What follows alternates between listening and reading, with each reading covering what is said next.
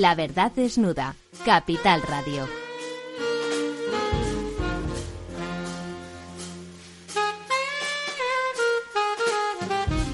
Hola, ¿qué hay? Buenas noches, eh, queridos oyentes, aquí en La Verdad Desnuda, como cada miércoles, esta vez en, una especie de, micrófonos calientes, eh, nuestro eh, querido presentador Ramiro Orín se incorporaba un poco más tarde junto con el, nuestro eh, querido profesor Tamames, que vienen de, de, una reunión de trabajo. Y digo lo de micrófonos calientes porque también yo, por un tema personal, en ese momento saldré, es decir, nos daremos como el cambio. Pero esta primera hora estaremos, estaremos conectando eh, con Estados Unidos, como cada miércoles, con nuestro colaborador habitual, Argemino Barros, y eh, también aquí en el estudio que me acompaña hasta dar entrada a, don Ramiro Aurín y, y, don Ramón Tamames eh, Manuel Núñez, buenas noches, Ramón, eh, perdón, Manuel. Buenas noches. Y no sé si tenemos ya la conexión preparada con Argemino. Argemino, ¿estás por ahí? Hola, ¿qué tal? Aquí estamos. ¿Qué eh, tal? Buenas, buenas noches, buenas tardes de allí, de, Nueva York. Un poco con esas noticias que vienen, como, como siempre dice Ramiro, del imperio, ¿no? De la capital del imperio. ¿Cuáles son las, las novedades en ese turbulento proceso de impeachment que se está produciendo con respecto al, señor Trump, esas noticias que empiezan a aparecer de que parece ser que eh, el tema de Ucrania no era más que una especie de, punta de lanza o piedra de toque, es decir, que parece que eh, la presidencia la maneja muy hacia sus propios intereses, eh, sean políticos o no. La noticia parecida, quiero recordar que New York Times sobre el tema de Australia, eh, y empiezan, bueno, pues a salir nuevas, nuevas voces, nuevos, nuevos, eh, nueva información, ¿no? ¿Cómo, ¿Cómo se está viviendo esto allí? Bueno, realmente hay muchos frentes, hay mucha información que está saliendo continuamente en los medios de comunicación, que están, eh, bueno, como sabéis, totalmente centrados en investigar todo lo relacionado con el presidente de Estados Unidos. Y bueno, han salido otras declaraciones, otros datos que nos indican que efectivamente Donald Trump, pues parece que no, no entiende muy bien dónde está la línea entre su vida pública y su vida privada, sus intereses como político e intereses como presidente. Pero bueno, es todo muy pronto, siempre esto se da en un momento turbulento, depende del periódico que cada uno lea. Por ejemplo, The Wall Street Journal hoy publicaba una columna de opinión donde era muy crítico con, con eh, la cobertura que se hace del presidente y decía, bueno, que Donald Trump quizás sea el presidente más pecador de la historia de Estados Unidos por motivos evidentes, las mentiras continuas, el comportamiento público, pero también quizás sea el presidente contra el que más se ha pecado. Y él lo comparaba con, Nixon y el Watergate. Decía que el Watergate fue el, resultado de una investigación larga por parte de Washington Post, meses y meses de contrastar. Y al final los demócratas, digamos que se unieron cuando tenían un caso firme, pero que ahora ha sido todo muy rápido. En una semana, desde la información primera o apenas unos días hasta el, proceso de impeachment que ya está en, en marcha, la investigación, pues han pasado realmente bueno, parece, parece que le tenían ganas, ¿no? En cualquier caso, los tiempos no son los mismos que en los años 70 con el caso Nixon, es decir, la velocidad de la información hoy día es, eh, bueno, exponencial, ¿no? Respecto a la que había entonces. Pero, ¿y qué se está hablando eh, en, en, esa capital del imperio respecto a, las, a la viabilidad real, ¿no? Porque, bueno, parece ser que en el Congreso puede salir adelante este impeachment, pero el Senado está complicado, ¿no? Conseguir esos, esos dos tercios del Senado en un Senado dominado mayoritariamente por los republicanos parece complicado o puede ser la oportunidad para los republicanos para quitarse de en medio de cara a la carrera presidencial del próximo año al señor Trump? Bueno, es difícil. Primero porque, vamos a ver, cuando a Nixon, por hacer comparaciones, eh, no es una comparación directa, pero a Nixon eh, le tenían, tuvo ya los días contados cuando su propio partido se puso en contra de él. Cuando de repente había republicanos suficientes para quitarlo del medio, él dimitió, recordemos, para evitar ser eh, imputado y, defenestrado, que era la, previsión. Bueno, en este caso, Donald Trump tiene todavía el control absoluto del Partido Republicano. Y si somos más precisos, no es el control del Partido Republicano, es el control de la base electoral del Partido Republicano. Y claro, si tú eres un político republicano, un senador, un representante, un gobernador, y te pones en contra de Trump, lo vas a pagar en las urnas, porque ya ha ocurrido. Ocurrió en 2016, ocurrió en 2018 y ahora tienen ese, ese miedo. Y con lo cual siempre hay como una especie de danza Hmm. Eh, cuando el presidente hace algo malo, eh, digamos, eh, se quejan, publican comunicados, dan entrevistas, dejan la puerta hmm. abierta, pero después siempre se alinean con el presidente. Y el hecho de que controlan el Senado y que hace falta dos tercios de los votos para mm. defenestrar a Donald Trump, pues de momento mm, pensamos que es un poquito complicado. Entonces puede, como venía algún, algún artículo de opinión en The Guardian, eh, comentando que podía incluso venirle bien al señor Trump, ¿no? Este, le da publicidad, le pone una posición de victimismo frente a ese, esa conspiración como el propio presidente ha declarado de, los demócratas junto con medios de comunicación, etcétera, ¿no? Es decir, invalida de alguna forma muchos medios de comunicación que parece que, han entrado, según su visión, en esas mentiras conspiratorias, ¿no? Sí, son realidades diferentes. Es decir, eh, vamos a ver, yo creo que lo que mejor habla a veces eh, en, la vida es no son las palabras, sino es la chequera de uno, el bolsillo de uno. Y tenemos datos que en el tercer trimestre del año la campaña presidencial de Donald Trump, que es una máquina formidable que aúna las estructuras de su campaña y de la campaña del aparato nacional republicano. ¿Hay encuestas sobre eso? ¿Hay, hay, encuestas. de que realmente volvería a ganar si mañana fueran las elecciones en Estados Unidos? Bueno, eso, es algo demasiado que, queda todavía en el futuro. ¿no? Yo creo que no ganaría porque las encuestas por ahora en los estados clave le dan, le dan perdedor, que son Wisconsin, Pensilvania, eh, Ohio está muy ajustado, Florida está muy ajustado, pero si él pierde Michigan, Wisconsin y Pensilvania, como apuntan ahora las encuestas, no va a ser elegido. Pero bueno, queda un año en el futuro. A lo que íbamos, 125 millones recaudados por su campaña en el primer trimestre, que es una cifra récord. Obama en 2011, Obama en 2011 recaudó 70, eh, prácticamente casi la mitad, digamos, que, que, Donald Trump, ¿no? Y luego además, si miramos las encuestas, hay más gente ahora que hace una semana a favor del proceso de destitución, del impeachment, pero también hay más gente ahora que apoya con más fiereza a Donald Trump entre su base republicana, con lo cual nadie cambia de opinión lo que hacen es ahondar sus. Se polarizan las, las opiniones, ¿no? Y la divide el país, ¿no? De hecho, hubo unas declaraciones del, del presidente Trump eh, un poco encaminado como que se estaba preparando, querían montar una especie de casi guerra civil, ¿no? De, de división del país interna, ¿no? Sí. Bueno, él, citaba los comentarios de un pastor evangélico en, en, el canal Fox, pero bueno, el hecho de que lo cite ya, por supuesto, es, es muy elocuente, ¿no? Porque podía no citarlo, y, pero de hecho lo cito en Twitter y, y cuando un presidente menciona en su cuenta de Twitter las palabras guerra civil, pues eh, ya, ya, es para echarse a temblar. Y además también ha, por ejemplo, ha acusado de traición al demócrata líder. Bueno, acusado de, traición yo creo que, que prácticamente a casi todos los estadounidenses que han tenido alguna, alguna participación en el gobierno, ¿no? Porque es algo... Sí, en este caso hablamos del, del hombre que lleva la Adam Schiff, que es representante y que lleva las investigaciones. Eh, lo ha acusado de traición y de hecho ha lanzado una pregunta al aire. Dice, ¿y si lo arrestamos? ¿O habría que arrestarlo? Que es algo que tampoco había hecho ningún mm. presidente. Porque, mm. a ver, ni siquiera Donald Trump había llegado a este extremo, pero, mm. pero a medida que se nota acorralado va, va aumentando el tono de su, combatividad. Bueno, yo no sé si Manuel, Manuel Núñez, que nos acompaña, quiere, quieres hacer una, alguna pregunta. Quería, en este contexto que estás describiendo, um, recuperar aquella vieja frase de es la economía estúpido. Eh, em, ver eh, cómo puede jugar en, en esta reelección futura de, de Trump y en el elemento de los de los republicanos lo que parece que no son buenas previsiones para los próximos meses en el funcionamiento de la economía y del, comercio mundial, que puede que parte se lo atribuyan a su comportamiento errático. Bueno, de hecho, hoy el mercado ha caído significativamente en Estados Unidos, ¿no? Sí, bueno, y, en, Europa también. Sí, sí, bueno, pero me refiero por el tema americano. Entonces, quizás esto, no sé si es un factor que ya está empezando a tomarse en cuenta en, en las filas republicanas, eh, realmente si es eh, caballo ganador o no es caballo ganador. Bueno, eh, yo creo que con Trump eh, solemos cometer el, bueno, el error de juzgarlo con el manual político de toda la vida, ¿no? Claro. Y, lo de esta economía estúpido, pues es el manual político de siempre, de bueno, si hay paro.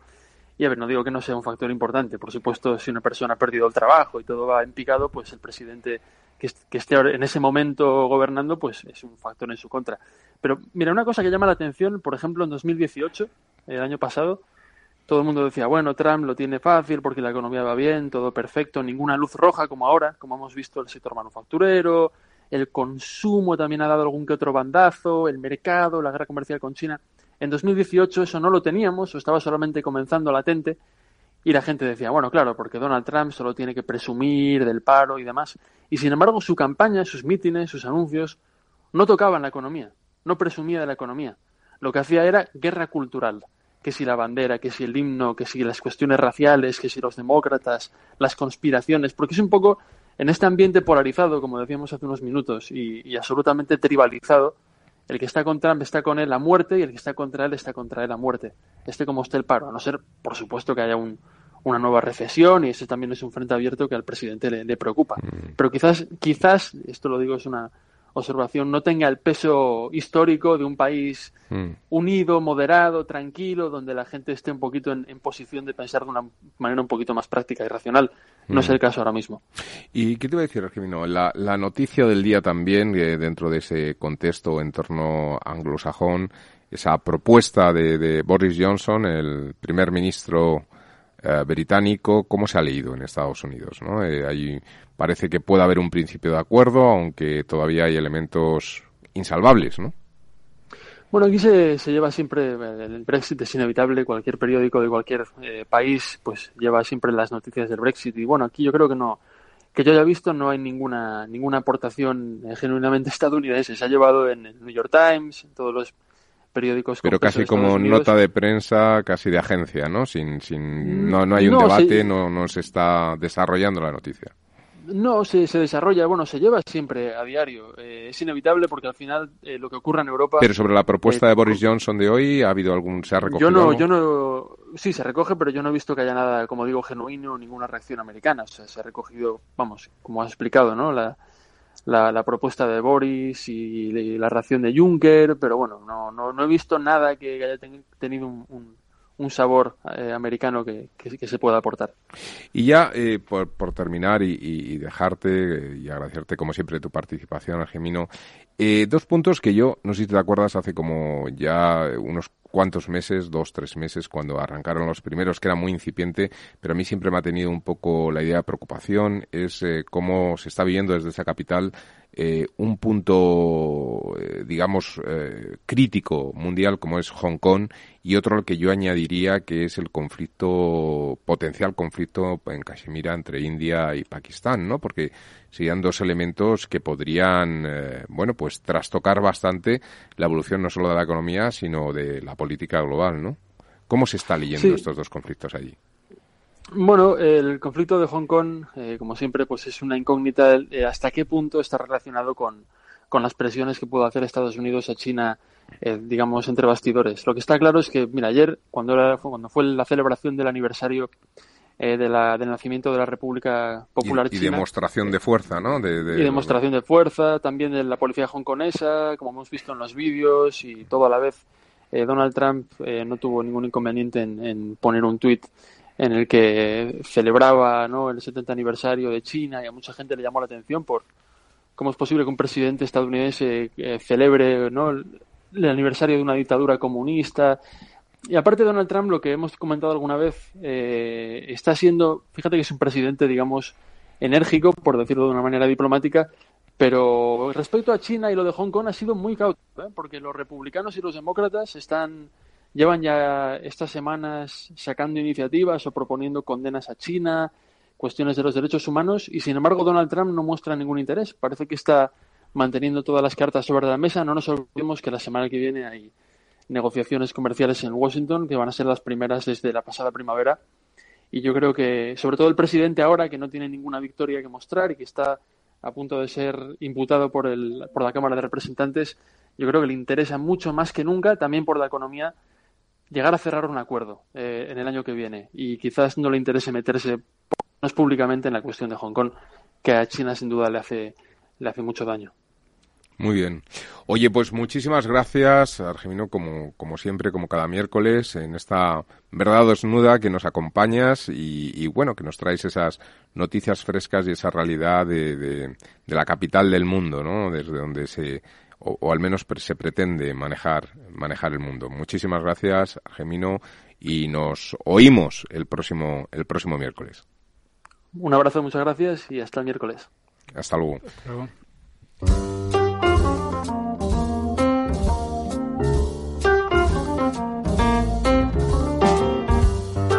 Bien, y de nuevo aquí hasta que se incorporen eh, nuestro presentador, eh, don Ramiro Orín y, el profesor.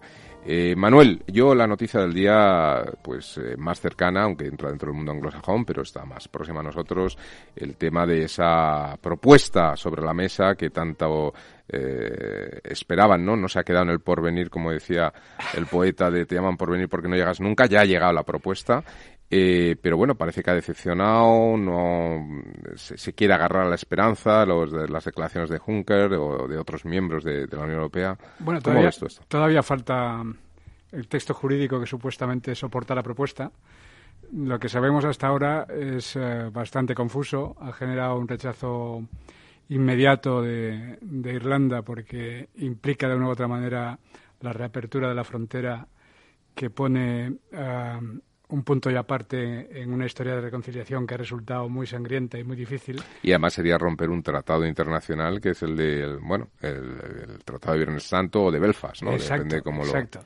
Entonces, las lecturas que se pueden hacer esto son varias. Una de ellas puede que efectivamente uh, esté intentando ganar tiempo, otra es que esté intentando mm, forzar la ruptura directa de la baraja para justificar una salida de cualquier manera. O sea, que no que no haya mucho más de lo que hablar. Pero hasta que no veamos el término exacto del, del texto jurídico que supuestamente se ha enviado, pero que todavía no se ha publicado, es muy difícil, es muy difícil hacer valoraciones porque eh, digamos la, eh, el modo como se expresa y la gestualidad del personaje, pues eh, no necesariamente corresponde con la letra pequeña de lo que escriben los los técnicos que detrás van intentando dar forma algo que es muy difícil de dar forma. Bueno, el propio presidente de Irlanda, Leo Varadkar, ha dicho que, quería estudiarlo más en profundidad. Efectivamente, un poco quería ver los matices del texto, pero que a priori pues distaba mucho de, la posibilidad de mantener los acuerdos históricos de Viernes Santo del año 98, ¿no? Entonces, bueno, pues eh, estamos en esa esa eh, bueno, momento de incertidumbre en el que, en el que se va a cuestionar eh, si, si realmente se produce ese Brexit duro. Tus, tus apuestas, ¿tú qué, qué piensas que puede ocurrir? Ah, es, es, muy difícil, es muy difícil planteárselo. Yo creo que, que Boris quiere efectivamente forzar como sea el, el Brexit duro de una manera o de otra. Bueno, pero sería muy negativo para, bueno, para todos, pero para Reino Unido es eh, especialmente, ¿no? Ah, no sería la solución, es decir, su carta a los reyes sería eliminar el backstop, que es lo que pretende con este con este acuerdo, y pero llegar a un acuerdo, ¿no? Sería lo más razonable. Pero yo creo que él, en la dinámica en la que ha entrado no está jugando a lo más eh, positivo para Reino Unido, sino está jugando a lo más positivo para, para Boris Johnson. Entonces, es muy difícil eh, eh, ver cuánto de racionalidad y cuánto de irracionalidad hay aquí. Es decir, cosas como que se ponga una frontera física 16 kilómetros dentro de la frontera imaginaria que hay entre las dos Irlandas, pues suena como un poco disparate, ¿no? Es decir, eh, No, y luego además, eh, no solamente la frontera, es decir, cuando entras un poco en los pormenores del el proyecto, porque es lo que recuperas uno de los proyectos que en su día estuvo encima de la mesa de debate y que se descartó eh, por parte de la Unión Europea, eh, se crean como unas figuras de una especie, eh, yo, yo, yo, lo llamaría como los, la, política de arbitraje, pues como unos agentes de aduana voluntarios, ¿no? Digamos, que, de, confianza, ¿no? Que, que de alguna forma, pues ambas partes confían en ellos, entonces tú puedes acudir a una tiendecita en, dentro de Belfast donde está uno de estos individuos de confianza, entonces él dice que todo está bien, te sella el camión y a partir de ahí ya no hay aduana ni nada porque vas con tu camión y unos transportistas también de confianza. Y unos transportistas de confianza. Y unos robots que lo hacen todo electrónicamente y autentican absolutamente todos los documentos. En fin, suena pues, algo muy confuso y muy poco eh, materializable. Porque, insisto, habrá que ver el detalle concreto de... Bueno, desde luego, si realmente se materializa algo así, el negocio fuerte está para Irlanda del Norte, que se convierte en una especie de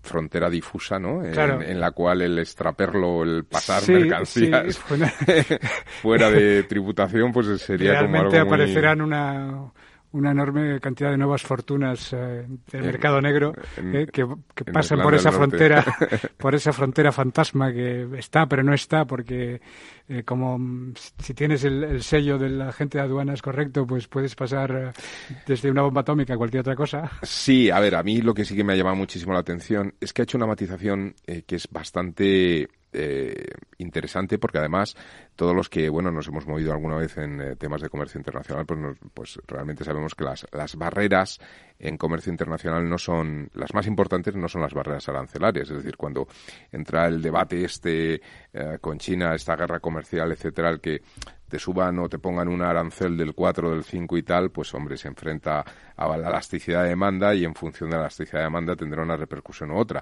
Pero hay otras barreras que son mucho más importantes y que son silenciosas, que son las barreras, digamos, de normativa, legales, de reglamentación. De reglamentación, ¿no? Entonces, claro, él sí que matiza como si se establecieran dos fronteras y, que de alguna forma Irlanda del Norte sale del mercado del mercado único, pero se queda con la regulación de la Unión Europea durante cuatro años, lo cual quiere decir que, por ejemplo, se puede seguir comercializando la carne de Irlanda República en Irlanda del Norte, por poner un ejemplo, ¿no? Eh, porque si no, si la regulación cambia, pues por controles sanitarios, etcétera, pues si no cumple determinados test o determinadas pruebas, pues ya no se puede comercializar, independientemente de que haya o no haya aranceles. Es decir, que hay un elemento más grave, porque claro, uno de los temas que decían eh, desde la parte de Boris Johnson antes de esta propuesta es no, no, si nosotros no ponemos aduana, que la pongan ellos si quieren, ¿no? que, es un tema como aquí que entre lo que sea, me da igual, ¿no? Pero claro, hay un elemento de regulación, porque ellos, uno de las claves o de los pilares de la salida o la ruptura de, del Reino Unido respecto a la Unión Europea es para, mm, digamos, desatarse de los, de los, de los lazos o de las cuerdas de la regulación europea, ¿no? Entonces sería cambiar totalmente la regulación en casi todo y poder con ello, pues, eh, tener acuerdos comerciales con otros terceros países y demás. Sin embargo, Irlanda del Norte quedaría atada por esa regulación. Claro, eh, es que si fuera de otra manera, significaría que de pronto a través del Reino Unido de Irlanda del Norte podría llegar, pues, carne podrida de Pakistán y entraría a, mercado de, de, Hannover en Alemania sin ninguna clase de... el pollo clorado de Estados Unidos, ¿no? que está prohibido en Europa, por ejemplo. sin ninguna clase de control. Entonces, es, eh, es eh, digamos, una construcción que resulta mm, bastante, bastante difícil de sostener. ¿eh? Bastante difícil de sostener. Entonces, o se van o no se van.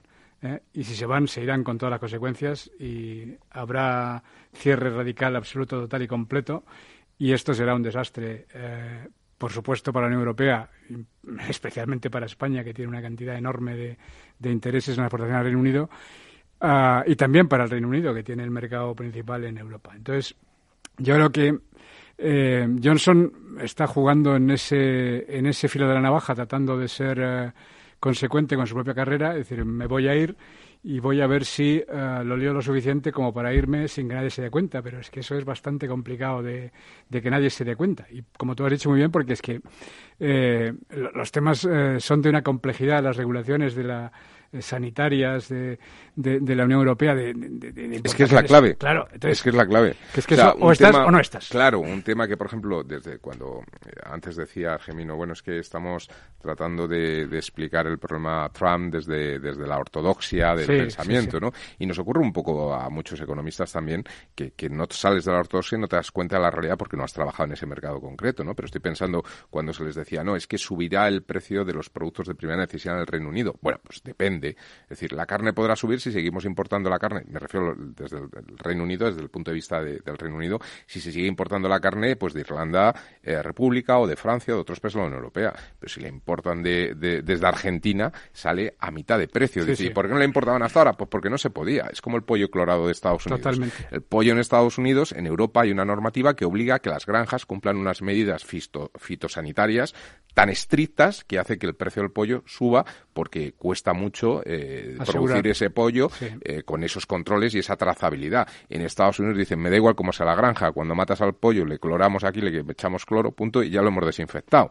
Entonces, eso está prohibido en Europa. Pero claro, si permitiéramos eso, entraría pollo a mitad de precio, ¿no? Con lo cual, ellos juegan con esa baza. Para ellos es clave eliminar la regulación y es la regulación el punto realmente de barrera, ¿no?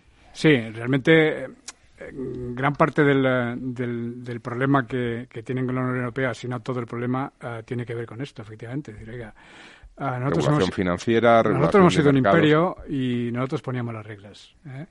Y desde hace un tiempo esta parte eh, no ponemos las reglas. Eh, porque además, según Boris Johnson, que como sabemos era, era cronista de la Unión Europea, pues eh, las reglas en, Europa se hacen de un modo un tanto especial. Sin embargo, fíjate, y lo digo porque es un personaje que yo creo que no da puntada sin hilo.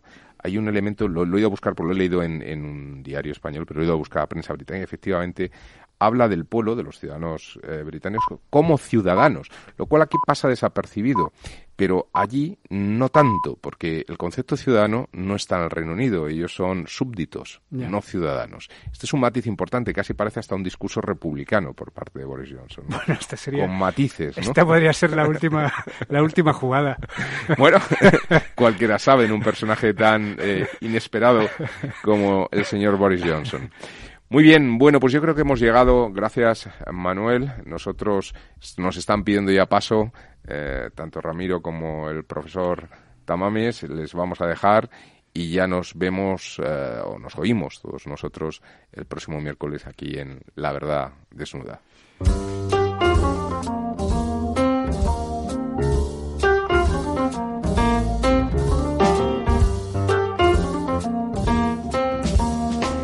La verdad desnuda con Ramiro Aurín. Bueno, aquí estamos de nuevo. Hemos eh, hoy tenemos un iba a decir un, invitado. Tenemos tres invitados. Un invitado, eh, digamos, él nos ha traído a otros dos, de los que estamos también encantados. Es un viejo conocido y viejo por un viejo. Cada vez que utilizo la palabra viejo y me miro al espejo empiezo a encontrar que todo es más inapropiado. Pero conocido desde, desde los años mozos, un referente de académico, académico y no académico, porque desde la academia, desde su cátedra, eh, ejerció mucho y fue, colaboró con todos los que hacíamos consultoría y con toda la gente que hacía consultoría ambiental en, eh, y ecología que no ecologismo eh, en, este, en este país. Don Francisco Díaz Pineda, un placer eh, saludarle y tenerle aquí. Y recordar nuestros años mozos y, y no tan mozos, porque eh, don Francisco sigue en activo, sigue al pie del cañón y por eso nos acompañan dos jóvenes investigadores que trabajan con él, doña Cecilia Arnaiz. ¿Qué tal? Y don Diego Ruiz Laburdet. Buenos días. ¿Qué tal? Que, bueno, entiendo que también sois de formación ecólogos y que estáis en, bueno, en los trabajos de desarrollo de sistemas complejos que, que, está desarrollando el equipo del profesor Díaz eh, Pineda. Acercaros, por favor, un poquito más ahí. Eso es. Eh, cosas de la radio, si no, no se oye. Bueno, eh, cuando usted, don, don Francisco, empezó con, esas cosas, en España el análisis ambiental, vamos a llamarle así, era incipiente, había una pasión desatada. El análisis desde la profanía era un poco simplista, ¿no? Eh, y por eso me gusta cuando me explicaba usted que se dedica ahora su, su equipo, usted y su equipo, a los sistemas complejos. En realidad no podría ser de otra manera, porque los sistemas naturales, los humanos, incluso la sociedad y su interacción con el mundo, es fundamentalmente un sistema no ya complejo, sino muy complejo, ¿no? Entonces, ese análisis eh, es muy conceptual, es muy computacional, porque yo que soy ingeniero, inmediatamente se me ocurre que de todo haría algoritmos y tal, a lo mejor no es ese el camino. ¿En qué consiste? Antes de analizar la, la actualidad, ¿en qué consiste la... Por supuesto, me dice, me saca la manita don Ramón para decir que él también está aquí, por supuesto está aquí, es amigo personal de don Francisco, pero de momento déjeme que nos explique su actualidad, la actualidad de don Francisco y de su equipo. Está bien. Bueno, el análisis que hacemos es un análisis de base numérica, de base matemática. Cecilia efectivamente es ecóloga en lo que a su profesión se refiere, pero su título universitario es la de doctora en economía. Doctora en economía. Doctora en economía. Y, y entonces, y Diego Ruiz Laburdet es doctor en ciencias ambientales. Yo estudié varias cosas, entre ellas eh, eh, estudié ecología y me dediqué desde hace mucho tiempo a esto. Y desde algún desde hace también algún tiempo concretamente desde el, año 2000 empezamos a analizar qué relación existía entre un mundo complejo y otro mundo complejo de distinta naturaleza.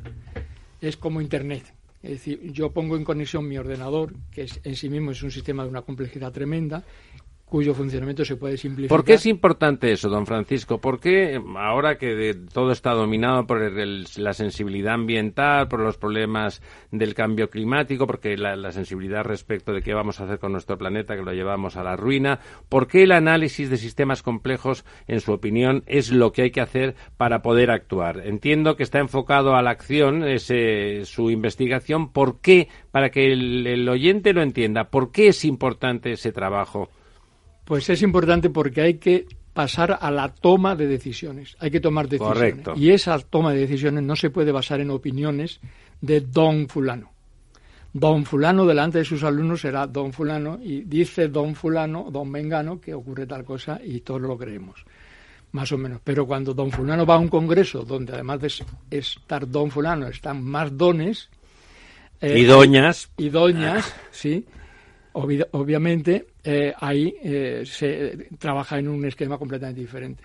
Entonces, como es necesario en las cuestiones ambientales pasar a la toma de decisiones, pues esas eh, decisiones no se pueden basar en opiniones. Estamos completamente. Se tienen que basar en conclusiones. Y para conclusiones cuantificadas. Exactamente. Para obtener conclusiones hace falta hacer un análisis, un análisis, un análisis, una rotura de lo que en realidad es un sistema muy complejo un coche, un automóvil es un sistema, es muy complejo y todo se relaciona con todo, directa o indirectamente, y los ecosistemas, el planeta Tierra, la ecosfera, también es un sistema de, complejidad extraordinaria, en donde todo se relaciona con todo, y entonces tú necesitas analizar la correspondencia entre porciones que tú artificialmente sacas a colación. Por ejemplo, saca por una parte la estructura ecológica de un territorio dado, de la península ibérica, por ejemplo, de la cuenca mediterránea, de la provincia de Madrid, que es lo último que hemos estudiado y el, objetivo de la tesis que ha presentado Cecilia Arnaiz Smith, que está aquí conmigo, me la ha traído a, este, a esta tertulia de hoy. Y luego le diremos que nos explique cómo está la provincia de Madrid. Porque, porque pues porque ella eh, ha producido con su tesis una docena de papers en muy buenas revistas, esto no es, eh, no es habitual, eh, y, menos en ciencias ambientales, papers muy, muy de primera fila, de alto impacto, como se dice ahora. Ahora la gente joven que tengo aquí conmigo está condenado al índice H, al índice de impacto, de si mi trabajo lo lee mucha gente, me cita no sé quién, no sé cuánto. Yo nunca he vivido... Hace ya, hace ya tiempo de eso, ¿eh? Sí, hace tiempo, pero yo no viví nunca como la pobre gente joven que tanta envidia me da por ser joven, pero no me da tanta envidia por estar sometido a este tema. Bueno, quiero decir que esa estructura compleja tú puedes buscar qué relaciones existen entre ellas y tienes que simplificar. Tiene que decir, esta estructura que es ecológica se relaciona con otra estructura también compleja que es socioeconómica. Y eso permite que los políticos, o por lo menos sus asesores. Entonces tú primero, es como Internet, es decir, yo pongo en conexión mi ordenador con tu ordenador, un mundo con otro mundo, y nos conectamos eh, por la vía que queremos conectarnos, con la línea de trabajo que queremos. Eso bien llevado acaba en matrimonio. Pues sí, yo eh, aquí va a ser difícil que el, matrimonio porque eh, traía yo aquí un esquema mental para, para este coloquio, para este tertulia de hoy que consiste en, reflejar que la cumbre de Nueva York, pues eh, a mí me parece que queda muy poco. ¿eh? Nada. ¿Eh? Muy, poco por no decir nada. No, no, no ha, sido quizá la más vacía de los últimos pues años, claro, ¿no? quizás, quizás efectivamente. Espera que don Ramón, hablando de cumbres, siempre quiere meter baza. No, hombre, además yo tengo una larga amistad con, con Paco Pi, con el profesor eh, y quiero reflejar aquí también un poco lo que es una escuela española de ecología, que en cierto modo el fundador fue Fernando González Bernaldez, que precisamente íbamos a ir juntos a la cumbre de la Tierra, Río 92, y yo fui a despedirme de él al, el día antes de tomar el avión y estaba malo en su casa, eh, me acuerdo que hacía mucho calor, era junio, dijo Mayo y estaba en pijama, estuvimos hablando allí y me decía qué pena, no dejes de ir Ramón, no dejes de ir. Había estudiado los problemas de la dehesa española muy a fondo, que es una formación extraordinaria. Y luego había entrado en los temas de la Amazonia también. La Amazonia estaba demostrando que el desarrollo sostenible sería mucho mejor que la explotación disparatada. Y estuvimos en muchos cursos de verano juntos y me acuerdo una tarde de un día libre en el curso una excursión que hicimos por la Sierra de Guadarrama, donde fue explicando los biotopos, las secuencias, una cosa maravillosa. Es una de las pérdidas que yo lamento todos los días, la de Fernando. Y en cierto modo Carlos Montes y Carlos Duarte y tú y los jóvenes aquí presentes sois esa escuela de ecología española que, ya es muy importante. Sí, en España hay dos escuelas eh, esenciales desde mi punto de vista. Esto es una opinión. Eh, que es una escuela de ecología de medios acuáticos, tanto continentales como marinos, que es la escuela de Ramón Margalef. Margalef, sí. Y la escuela de ecología de medios terrestres, de medios terrestres, a diferentes escalas, a escalas locales, comarcales, regionales, eh, eh, cuenca mediterránea, eh, Europa entera, etcétera. Y esas son las dos escuelas de ecología que están relacionadas en sus origen con, en sus orígenes con con escuelas francesas y norteamericanas, Hutchinson, por ejemplo, en América, y, y y otros y otros investigadores también de escuelas. ¿Y la terrestre? La terrestre, por ejemplo, con Lemay, eh, Bernaldez, en su, cuando iba a, los coloquios de la radio, con la edad que tienen ahora Diego y Cecilia, pues entonces era discípulo de Lemay y más tarde lo sería. Dejadme que le dé voz, que le dé voz a los jóvenes acompañantes de, de Francisco. Eh, en este caso empezamos con Cecilia. ¿Qué, qué, qué es lo que, qué relevancia tiene la provincia de Madrid? Tu trabajo al respecto de la provincia de Madrid que ha analizado los ecosistemas, los sistemas complejos en general. ¿Qué es lo que has analizado y qué puedes decir? ¿Qué les interesa a los madrileños de, de ese, de ese trabajo? Hombre, yo creo que, bueno, para empezar, lo que hemos hecho ha sido aplicar todos los estudios que había realizado el equipo de Paco en diferentes escenarios, los hemos aplicado en la Comunidad de Madrid y el objetivo era saber cómo se estaba gestionando el territorio. Porque a la hora de la toma de decisiones yo creo que se analizan, bueno, no lo creo, no, por lo que hemos estudiado y por lo que sabemos sobre planificación, se analizan estructuras por separado. Por un lado se analiza la estructura ecológica y por otro la estructura socioeconómica. Y el objetivo final de la tesis era analizar en conjunto esas dos estructuras. Y uno de los resultados principales de la tesis es que el crecimiento urbano está generando el abandono rural. Y la expansión de Madrid está haciendo de Madrid ciudad. De Madrid ciudad se está haciendo de manera circular con lo cual cada vez Madrid es más grande y cada vez está más vinculada al sector eh, primario, terciario, perdón.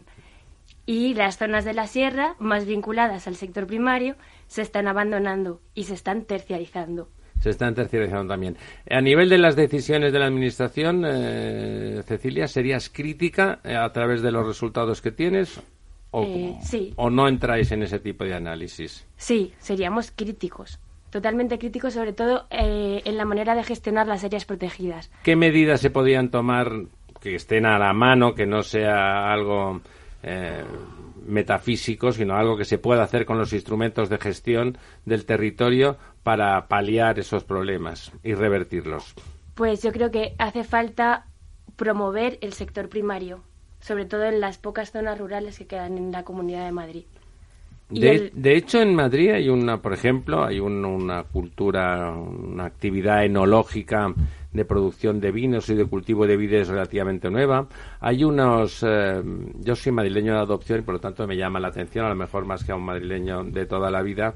Eh, por ejemplo, hay unas leches de vacas de pasto extraordinarias, de una extraordinaria calidad, que parecen tener mucho valor añadido. ¿Eso también está decayendo, e, ese tipo de, de actividad selectiva del sector primario?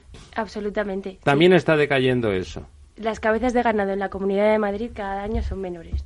Los censos agrarios lo reflejan. Y las asociaciones de ganaderos también, cada vez están más enfadadas con la Administración. Ajá. O sea que tendrían que, que cambiar para diversificar más esa actividad y para proteger de alguna forma proactiva ese medio rural habría que cambiar las políticas en relación a ese medio rural. Es decir, no pensar en Madrid simplemente como una gran área metropolitana, como en un gran distrito federal, sino también como un territorio que necesita políticas eh, rurales y de fomento y diversificación en cuanto a la percepción del territorio. Exactamente. Y no vincular las áreas protegidas a zonas de turismo donde lo único que se está haciendo es generar cada vez más sector terciario sino vincularlas más a que son territorios donde se tienen que desarrollar actividades vinculadas al sector primario, dándole el protagonismo que tienen los ganaderos para el mantenimiento de ese tipo de paisajes. Porque al final, si lo que promovemos es el turismo y echamos de allí a las personas que llevan a cabo actividades vinculadas al sector primario, lo que se generan son zonas... Desaparece el objeto. Bueno, y ahí, precisamente ahí, en la cosa de la ganadería madrileña, ¿qué opinas de la reintroducción del lobo? Que los ganaderos protestan mucho porque ya hay cuatro o cinco manadas de lobos en Guadarrama y por debajo, están llegando ya casi a la capital mm, buscando alimento, claro y hay mucha contradicción y, víctimas y naturalmente compensaciones económicas que no se dan con la rapidez que tendrían que darse. No se dan ni con la rapidez ni, realmente la cuantía económica que supone para un ganadero la pérdida de un animal por muchas razones. Entre una de ellas, por ejemplo, es que llevar a cabo una línea de sangre o sea, obtener una línea de, tu ganado lleva muchos años. Un linaje, sí. Exacto. Y, la pérdida es mucho más que económica, es sentimental. Claro, hay, hay, un, hay un papanatismo ecologista no ecologista, del ecologismo, de un cierto ecologismo malentendido, que en una región tan extraordinariamente metropolitana, cuando seguramente lo primero que había que hacer es proteger actividades que, que permitan todavía la, la, permanencia de un cierto RUR frente a la urbe depredadora, la introducción del lobo eh, va en sentido contrario. En realidad desanima esas actividades y en realidad acabará comiéndose igual el territorio y ese lobo, por supuesto, desaparecerá. El lobo, la actividad y, por lo tanto, será la destrucción de todo ese tejido transitivo, que es el tejido del sector primario, es un tejido transitivo entre, entre el natural puro y el urbano, ¿no? ¿Y sabe usted quién es el enemigo del lobo? El automóvil. El año pasado siete lobos fueron muertos en accidentes de automóvil. Y seguro que el ganadero también. todavía, la, bueno, y la comunidad no se atreve a poner todavía avisos eh, en las carreteras, cuidado con el lobo, y bastante tienen que poner un ciervo de vez en cuando. Hay otras áreas que no son la provincia de Madrid aptas para, la permanencia del lobo. Por ejemplo, Zamora con la célebre sierra de, ¿cómo se llama? Bueno, de los picos de Europa, toda esa zona, ¿Cómo se llama la sierra de...? La culebra. La culebra. La culebra es el origen de los lobos españoles actualmente, ¿no? Don Francisco, ¿cómo, qué más, em, cómo pueden ese tipo de, de análisis que parecen alejados, de hecho deben de estar, porque el análisis profundo no puede ser una cosa de cháchara de café, que ahora a la gente le parece que, y sobre todo en las, las cuestiones ecológicas, que en realidad son muy complejas, les parece a la gente que son cosas que se pueden comentar tomando un café y poniendo cara de esto está bien y esto está mal, como el que habla de fútbol, ¿no? Eh, los lunes por la mañana. ¿Cómo pueden influir eh, el tipo de estudios que realizan ustedes, el análisis complejo de los sistemas eh, naturales, y, antropizados, eh, ¿cómo pueden influir en las decisiones políticas? Eh, ¿Influyen? ¿Lo que ustedes están pensando está de alguna forma, mm, aunque sea muy entre líneas, en las actuaciones del pomposamente llamado Ministerio de Transición Ecológica? Bueno, con este Ministerio de Transición Económica, eh, Ecológica, realmente tenemos poca relación. Hemos tenido relación con otros ministerios de medio ambiente en mucha relación, hemos hecho muchos estudios, eh, algunos de ellos durante décadas, durante décadas. y durante años y tal y cual, y creo que han servido de algo las conclusiones. El interés de estos análisis que nosotros hacemos es, como decía antes, pasar de las opiniones a las conclusiones. Y en relación con lo que comentaba Cecilia Arnaiz Smith antes, eh, eh, en, Madrid se ha ensayado qué es lo que ocurre dentro y fuera de los espacios naturales protegidos. Y entonces, lo que se maneja ahí es quién es el protagonista de la preocupación. Y el protagonista de la preocupación resulta que es la, entre comillas, biodiversidad. La biodiversidad.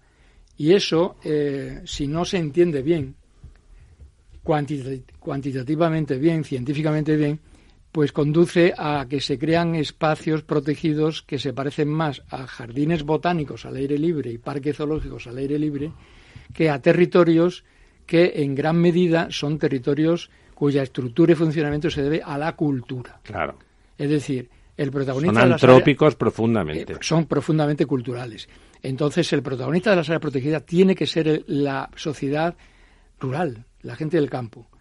Y con ello, pues vendrá añadido automáticamente el lince, el lobo, el águila imperial, etcétera. No se puede prescindir del mundo rural y crear lo que se parece más a esa cosa. Yo he sido presidente de BBF España de Avena durante muchísimo tiempo.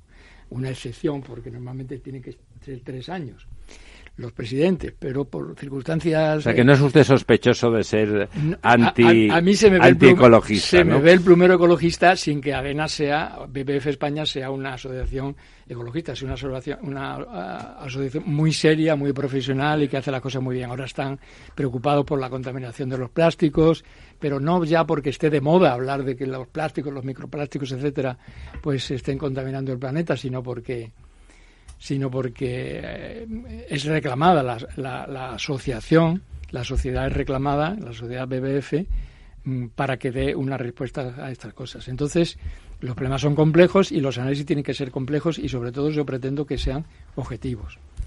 Eh, no sé si he contestado a tu pregunta eh, o me he ido por las ramas una vez más.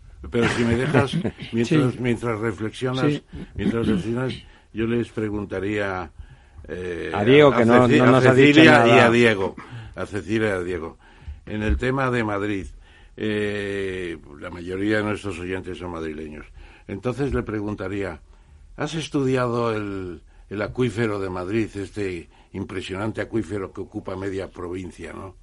Y lo has relacionado con la captación actual de aguas, eh, Canal de Isabel II sobre todo, pensando en una fase de caída de las precipitaciones y la necesidad de integrar aguas freáticas y aguas aguas bravas? Me temo que no es la especialidad de nuestros amigos de en es el una trama pero lo es una trama lo que ha estudiado pero no una trama no, son hidrólogos son pero pero creo que tendréis que estudiar ese tema también. Bueno, eso no es ecología. Ahora tenemos una continuación de ese proyecto con otro, con otros tres años, en donde las unidades de referencia van a, van a ser cuencas hidrográficas y las unidades de análisis van a ser municipios.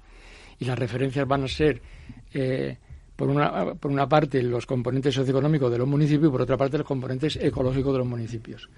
¿Eh? Entonces, eh, queremos comparar lo que ocurre en ambientes madrileños influidos por una metrópole y en ambientes no influidos por una metrópole. Por ejemplo, en Zamora, León, por ejemplo, o en el Lacio, en el caso de Italia, influido por la, por, la metrópoli romana, o en, la, en, la, en el Molís, lejos de la metrópoli romana, o en Lisboa, influido por Lisboa, y lejos de Lisboa, en esa zona. Es decir, que eh, estamos incluyendo colegas de otros equipos que hemos amistosamente engañado para que nos enriquezcan. ¿Tendréis en cuenta a Ramón Llamas y sus estudios de aguas freáticas? Claro que sí, claro que sí. En España la Escuela de Hidrogeología Básica pues se debe a Custodio Llamas, como todo el mundo sabe, claro está. ¿eh? y ahí andamos eh, mirando si podemos buscarnos un enlace, como hicimos con Diego y con y con Cecilia un enlace a través de un doctorando joven que haga de enlace entre un grupo y otro grupo. Uy, si me ofrecéis buenas condiciones, igual opto yo. como, pues doctorando joven, como doctorando que, joven. Que, participe Ramón, estaremos encantados. Don Francisco, ¿qué planes, qué, qué tipo de línea decisoria echa usted en falta en, en la gobernanza del medio natural en bueno hay una medio natural entendido en el sentido más amplio ¿eh? en el sentido en que usted lo dice que creo que es el, correcto en España. Bueno vamos a estructuralmente conceptualmente. Primero conceptualmente. Los ecosistemas eh, no son lo que se suele enseñar a los niños en los colegios. Lo que se suele enseñar. Un niño tiene una mente todavía poco preparada para entender lo que es un sistema una trama de relaciones entonces se le dice, una vez que ya el niño sabe que hay plantas, hay animales, que hay vertebrados, invertebrados, insectos, etcétera, y que viven en un lugar, pues el lugar es el biotopo, el sitio donde está la vida, y el conjunto del biotopo y la biocenosis es el ecosistema, y bien, ahí se acaba. Pero cuando van a la universidad, los niños que ya no lo son tanto y llegan a tercer curso y, y entran en las clases de ecología, el profesor de ecología, si es ecólogo y no aficionado a la ecología, pues que sería lo deseable que estamos en la universidad seis o siete primeras clases en decirle vamos a ver señoritas y señoritos eh, los ecosistemas son conjuntos de fenómenos físicos y procesos biológicos y culturales interrelacionados. Olvídense ya del biotopo y la biocenosis. Las comunidades biológicas no son ecosistemas, son una parte ínfima del flujo de energía de los ecosistemas. Son procesos físicos, es decir, abióticos donde no participa la vida, hasta el punto de que en cualquier ecosistema, incluida el ecosistema Tierra, o cualquier porción arbitraria del territorio que tú me quieras eh, indicar, eh, tiene un flujo de energía por vía biológica que es inferior al 1% de la energía que fluye por allí. Inferior al 1%. El 99% largo restante son procesos físicos y culturales. Entonces tenemos que pensar en forma de sistema, ¿eh? de forma sistémica y no solamente sistemática, primero, segundo, tercero, A, B, C, sino en forma de sistema. Y los sistemas tienen propiedades macroscópicas que hay que saber analizar con métodos, ¿eh? métodos estadísticos, métodos analíticos, con ayuda. Big Data. Por supuesto que sí. Eh, usamos muchísimos Big Data. Antes me refería a que las unidades de análisis pueden ser los municipios porque a nivel municipal se acumulan mucha información, muchos metadatos. Y entonces nosotros somos capaces de, trabajar ahora con unas redes a las que no nos atrevíamos a meternos más que con muestreos de campo hace solo 12 o 14 años. No nos atrevíamos entonces, ahora ya lo podemos hacer. Yo me acuerdo hace tiempo que en uno de esos cursos de verano hiciste un cálculo de la población posible del planeta con los flujos energéticos. Y me parece que llegabas a 100.000 millones de personas. Vamos a, ver. cuántos? Eso es un dato interesante. Mira, la Tierra recibe eh, energía del Sol, energía, eh, radiaciones cósmicas que se estudian poco todavía en ecología, y radiación solar, que son del orden de 200.000 por 10 elevado a 12 vatios. 200.000 billones, billones españoles. Sí, de los de verdad. Millones de millones de vatios. Y con eso funciona el planeta. De esa cantidad, el 0,06% sigue un camino trófico. Es captado en fotosíntesis por las plantas de las praderas, de los arrecifes de coral, por los bosques, eh, que no son sumideros de carbono tan, eh, tan alegremente como se dice que son, son depósitos de carbono, no cabe duda. Pero sumideros de carbono lo son mucho más los, arrecifes de coral y las praderas. ¿eh? Acumulan, absorben. ¿Y los cultivos de cereales? Los cultivos de cereales, claro, también son muy productivos. Una planta de trigo, una planta de trigo en, la Facultad de Ciencias Agrarias de, de Wageningen, en, Holanda. Hay una planta de trigo eh, cogida en una estantería, ahí pegada a la pared, en una pared de fondo azul, creo recordar que es el color, una planta de trigo con la raíz. Y pone una planta, una planta de trigo, longitud de las raíces, sumando raíces, raíces y apelos solamente, me parece que pone 4,1 kilómetros. Cada planta una espiga. una, una, una planta con su espiga. ¿eh? una planta de trigo. Entonces, pues claro, la cantidad de biomasa subterránea que hay en un trigal, como bien dices, profesor Tamames, pues es considerable. Y lo mismo ocurre con las paraderas y tal. Son sistemas la que la población mundial, entonces. La población mundial decía que se alimenta ¿eh? a partir del, de la producción primaria, que era, decía, 0,06%. Pues eso resulta ser el 0,4% del 0,06%. Es decir, que estamos muy lejos de morirnos de hambre podemos producir, es, es, aprovechable ese, flujo otra Cosa, otra cosa es que haya gente que se muere de hambre, pero porque falla una de las características propias de la especie humana, que es su alta capacidad de transporte. La especie humana, al contrario que las demás especies biológicas del planeta, tiene una capacidad propia que no se da en las demás especies, que es la primera de eh, eh, consumir gran cantidad de energía exosomática, exosomática, por fuera del soma, energía no alimentaria. Como alimentos consumimos ricos y pobres diariamente 3.000 kilocalorías, eh, medio kilo de comida, ricos y pobres. Se diferenciará el mantel del rico y del pobre. Aquí el 3.000 usted que está en buena forma y alguno por ahí tipo bola que come... Desde, el, caviar a las, a las lentejas. Sí, pero, pero en, cantidad eh, consumir lo mismo. En cambio, un rico de un pobre sí que se diferencia, no por la cantidad de ingesta, sino por la cantidad de energía exosomática. Ahí el rico puede superar en miles de veces al verdadero pobre.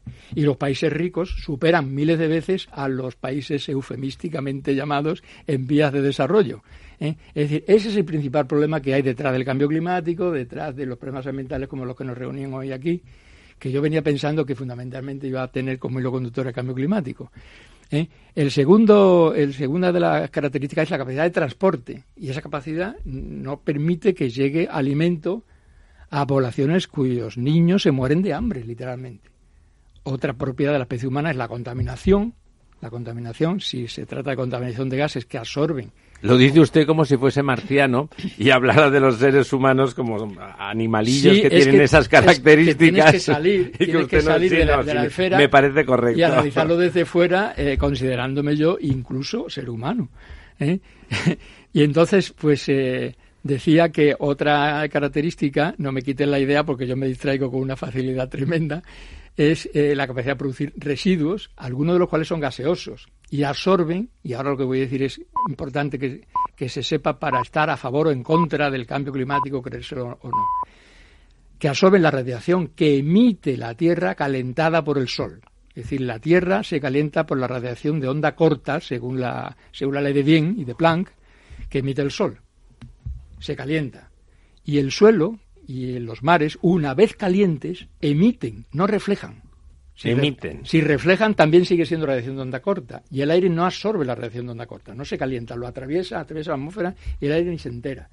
Pero topa con el suelo y con el agua y entonces allí se calienta aquello. Esa energía eh, son radiaciones de longitud de onda muy corta ¿eh? muy corta, muy corta, cortísima. La más corta, pues la las ultravioletas, que las, las sentimos pero no la vemos. En cambio, las aves sí la ven, por cierto. Las aves ven las, parecen tontas las gallinas y ven el ultravioleta. Nosotros vemos el violeta, pero el ultravioleta no. ¿eh? Entonces, toda esa radiación, menos de, 3, de, de 0,3 micra, de 300 nanómetros, calienta en las superficies. Y esas superficies, una vez caliente, provocan un flujo de calor hacia el aire tanto el océano como los continentes, y hacia el suelo o hacia el fondo del mar. Que es el calentamiento. Y entonces ese flujo de calor ya es de onda larga, y eso sí que lo absorbe el aire. ¿eh? Lo absorbe sobre todo el CO2, el metano, el metano bueno, el metano malo que producimos en, la, el funcionamiento de los motores en las ciudades, eh, que producen óxidos de nitrógeno, nitrato y ozono malo, ozono que es un oxidante tremendo, que tiene, por cierto, un poder de absorción de la radiación de onda larga, que se queda en el aire, ese calor se queda en el aire, tremendo. Una sola molécula de ozono absorbe como 300 moléculas de CO2. O sea, si yo dibujo en la pizarra una bolita, esto es, esto es ozono, o tres. Y todo esto CO2, CO2, CO2, y escribo 200 pero, ya sabe usted, el ozono, como tenía, tiene tan buena fama por lo de la capa, ¿no? Es el ozono bueno, claro. Ese es un ozono que procede de una expulsión de oxígeno, no de origen biológico, de oxidación de, metales en el fondo de la Tierra. La Tierra todavía se está encogiendo, se está enfriando en la energía geotérmica. Y además, pues eh, los rayos estos que decía que son muy ricos en energía inciden con el, con el oxígeno y forma ozono. Y, ese es el origen de la vida actual en el planeta. El que la capa de, que está a 30, 40 kilómetros de altura o de altitud sobre el nivel del mar filtra los rayos ultravioletas y sobre todo los ultravioletas C y permite la forma de vida actual. Cuando la concentración de oxígeno primitiva pasó a ser el 1% de la actual, fue posible pasar de un metabolismo de tipo fermentativo a un metabolismo de tipo oxidativo. Es decir, aparecieron las plantas y su capacidad de eh, facilitar la fotolisis del agua, fotolisis, la rotura por la radiación, por la luz, o sea, el espectro visible, de eh, la rotura de moléculas de agua.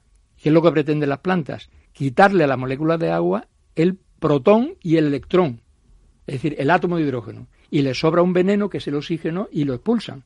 Y ese oxígeno nos viene a los animales, fenomenal, porque permite oxidar. ¿Eh? permite que exista es fantástico, es una máquina perfecta. Una máquina perfecta de creación de oxígeno. Perfecta y compleja. De átomos de oxígeno. Y, de moléculas, de moléculas de oxígeno. Y entonces, ese, ¿es verdad lo que decía don Ramón, que podríamos llegar hasta, potencial idealmente, hasta los 100.000 millones de... No, no. Es demasiado eso, ¿verdad? Es un poquito alto. Has rebajado un poco, ¿eh? Es un poquito alto, pero somos, somos 7.500 millones, 7.500 millones de, algo más de, de, anormales. De, humanos, anormales, Tendría que ser todo 100% a base de patata. Y tú nada de carne. Y multiplica por el número de vatios y verás tú que realmente sobra muchísimo alimento. Y si de y si realmente estuviéramos bueno, pasando y ocupación del territorio, ese es otro tema, ¿no? Sí, eso es otra característica también, pero esa no es propia de la especie humana porque también lo hace el resto de la biosfera a la que puede ocupar, ¿no? Claro, la biosfera construye árboles que no se, termodinámicamente no se explica a dónde va a parar una secuoya. Y dice, bueno, pero ese gasto energético para construir un... paná, como diría paná, como diríamos los, sevillanos, ¿no? Que yo soy sevillano de nacimiento. Todo paná. Hace poco me distinguieron en mi querido pueblo Corea del Río con el eh, de hijo ilustre. De hijo del año, de hijo del año de Corea del Río a mí y otros y otros compañeros que... ¿Es ahí, ¿Es ahí donde están los japoneses? Efectivamente, Juan Manuel Suárez Japón es uno de los irresponsables que me propuso como coreano del año. Eh, ¿Tú eres, buen amigo. ¿Eres Japón? No, no, no, no, no, Japón Manzanares, ¿le conoces a Japón Manzanares? Conozco muchos japoneses, hay primos segundos míos que de Corea que se llaman Japón. Del siglo XVI. Claro, hay una, una estatua en el Paseo Carlos de Mesa. ¿Y fue el emperador? Eh, y, estuvo aquí. El, actual emperador, cuando era príncipe, estuvo en Corea. En dos ocasiones estaba allí. Tiene una estatua de, bronce. Ahora vamos a ir a lo que dejamos a los simpáticos japoneses, ¿qué tal? Y vamos a... nos enrollamos como cualquier cosa. Vamos, y eso está perfecto. Es otra característica de los seres humanos, ¿no? Sí, está bien, está bien. Este... Déjame ver. El eh, don Ramón eh, tironea, como siempre. Vamos al cambio climático, que sí que es uno de los temas. Lo que pasa es que quería que le diéramos la dimensión que tiene, la importancia, el análisis científico en la toma de decisiones políticas. Ahora le va a tocar a, tener que hablar a Diego. Eh, Pero antes de que hable Diego, si me permites. Te permito. Claro que sí. Sabes más que yo de esto, para eso. Claro que sí. Para eso soy responsable. Y para eso eres el jefe. De tu, de tu tesis. Eh, quería yo decir dos cuestiones aquí antes. Alrededor del cambio climático. Alrededor del cambio climático, ¿no? que es el, esquema mental que yo traía. ¿no? Eh, de la cumbre de Nueva York, eh, me parece que hay dos cuestiones que merece la pena comentar aquí, si vamos a hablar de cambio climático. Por una parte, la sensibilidad social que hay sobre el tema. Parece que ahora hay una gran sensibilidad. ¿Dónde? Porque depende del sitio, ¿no? A eso voy, a eso voy. yo pienso que hay una gran sensibilidad social aparentemente.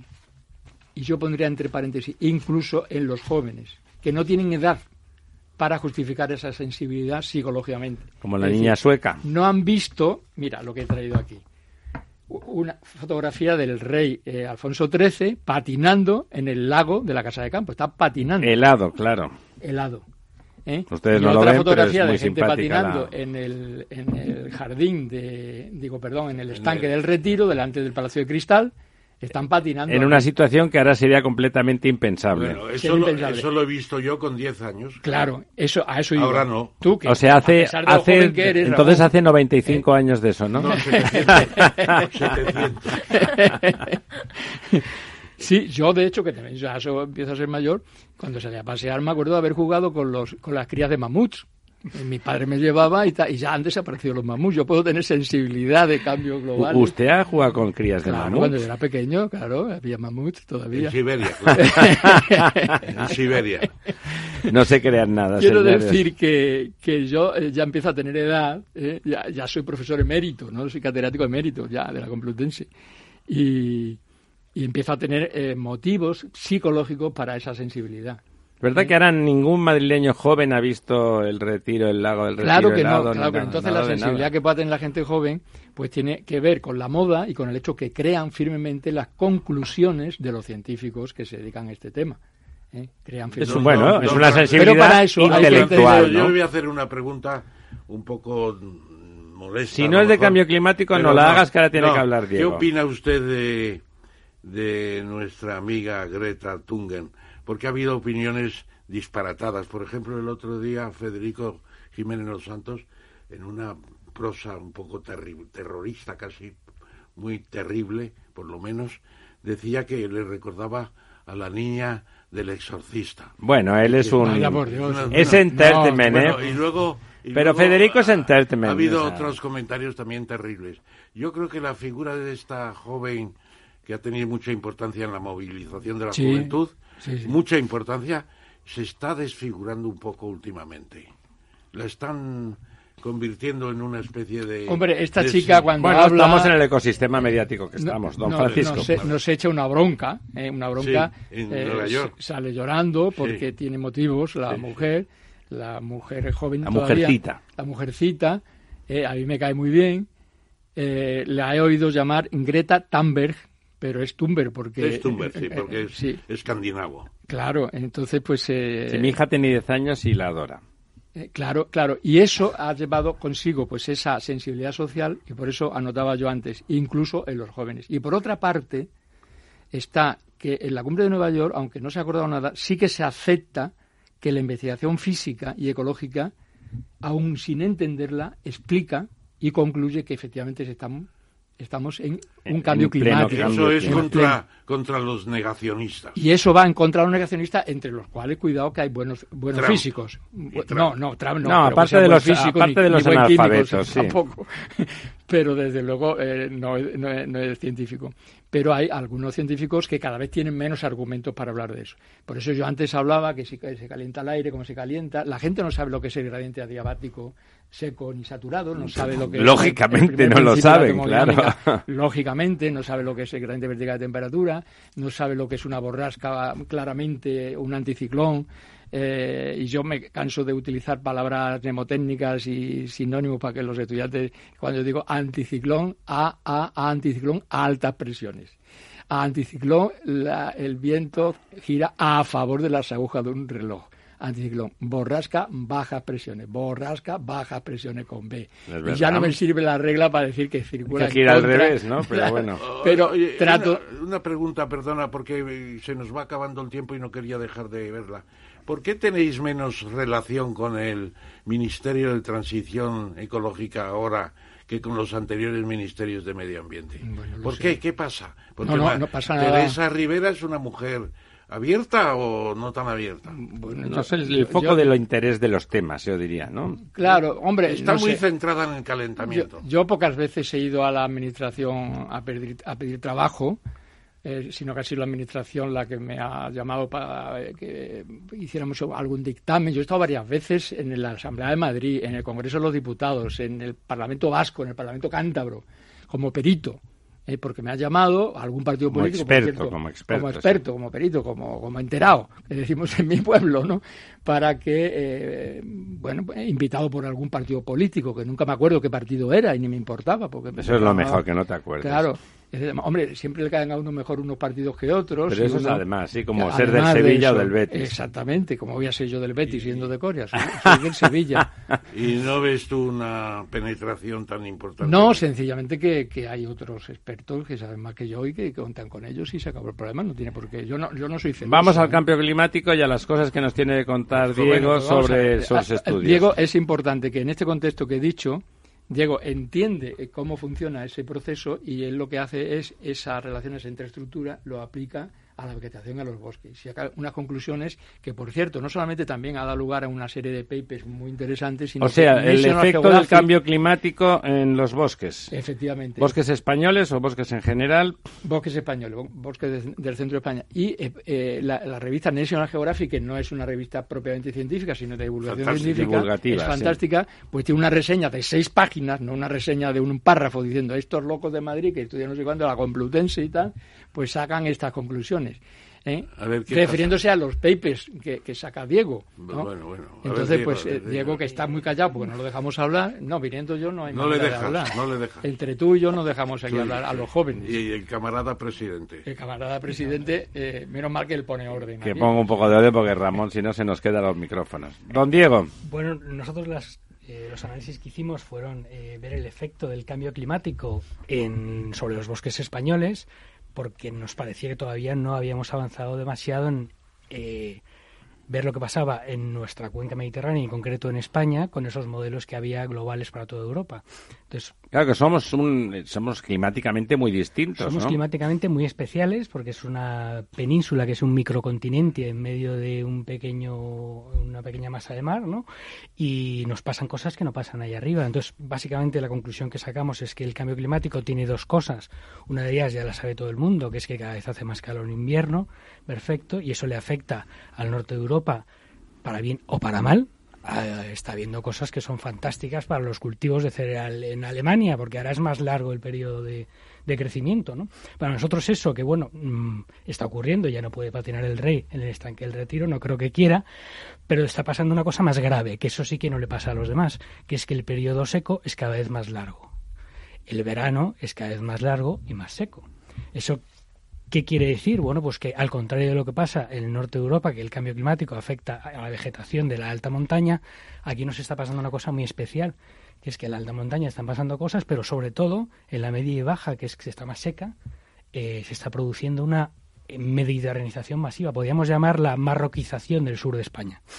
De, certificación. No es de certificación. No, lo que pasa es que las especies eurosiberianas, tipo Haya, tipo Pinus silvestris, eh, pues cada vez lo están pasando peor, porque sus veranos cada vez son menos llevaderos, aquí inmersos en esta matriz mediterránea. Sin embargo, las más mediterráneas adaptadas a la sequía están reproduciéndose más. Claro. Por, ejemplo, el pinar de Balsaín, que es el paradigma del silvestris que tú has citado. El pinar de Balsaín es... ¿Va a deteriorarse? No es que vaya a deteriorarse. se va adaptando. Nuestros modelos para los escenarios eh, de cambio climático para 2071-2100 lo que dicen es que va a quedar un pequeñito reducto en las partes de Umbría más altas porque el resto no puede.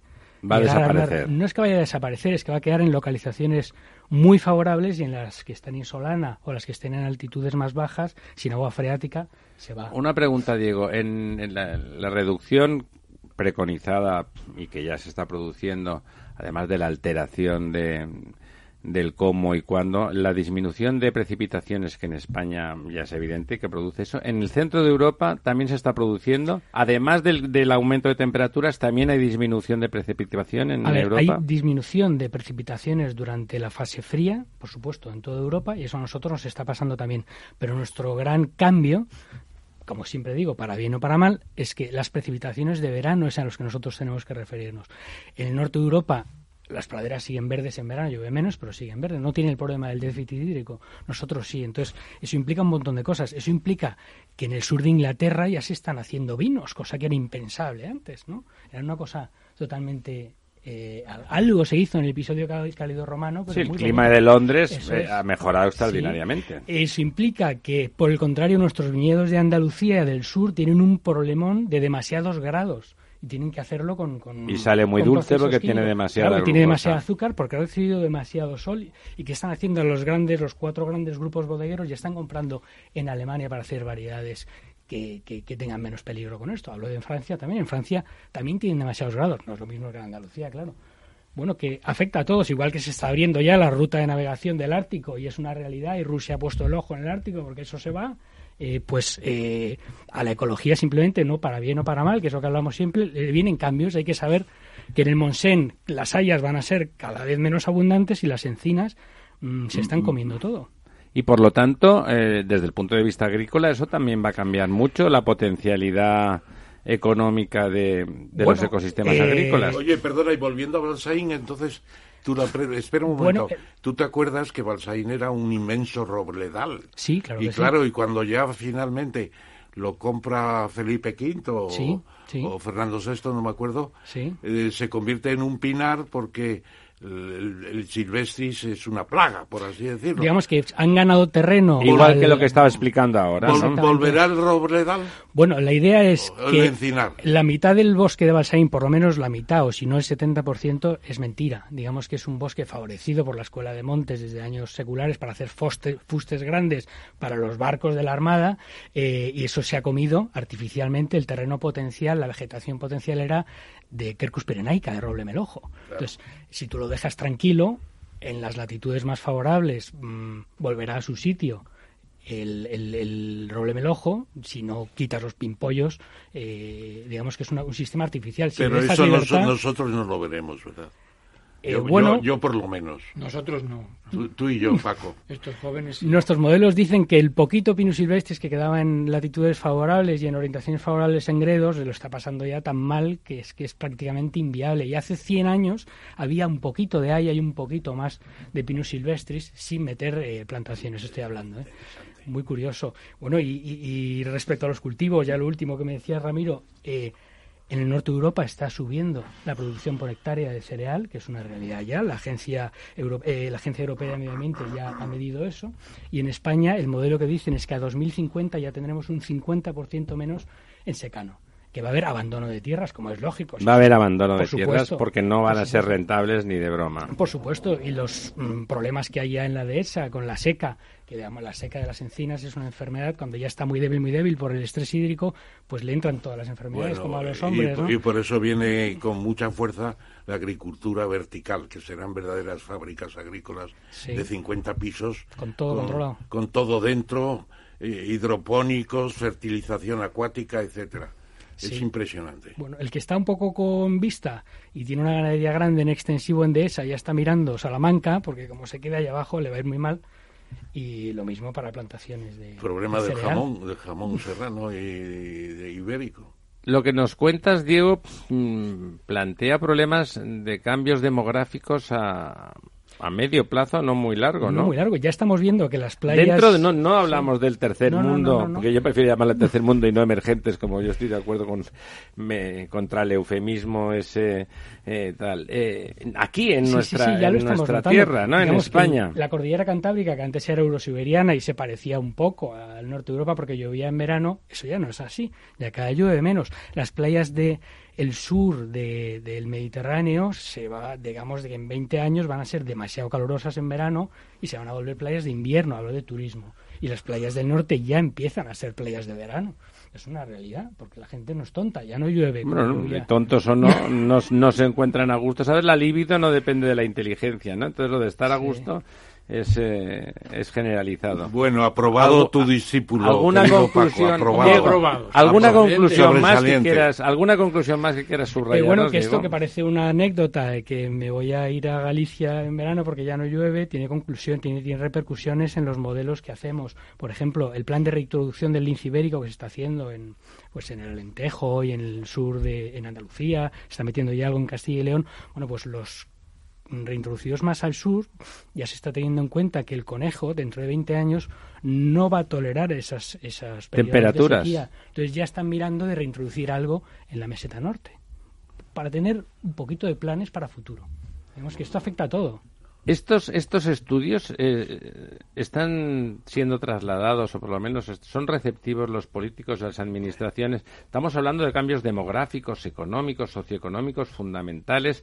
Es decir, estamos en una, en una transición de, de, los exodatos tan importante que no se puede, mm, ya no es una cuestión ideológica lo que uno organice para el territorio y para los ciudadanos, empieza a ser una cuestión de tener conocimiento de lo que es posible, de lo que no es posible, de cómo va a evolucionar el asunto y de qué deberíamos hacer para que la, población siga teniendo capacidad de generar riqueza. Por, eso yo precisamente decía que este programa lo tienen que escuchar eh, José Luis Ábalos y los demás ministros, porque es un seminario este programa.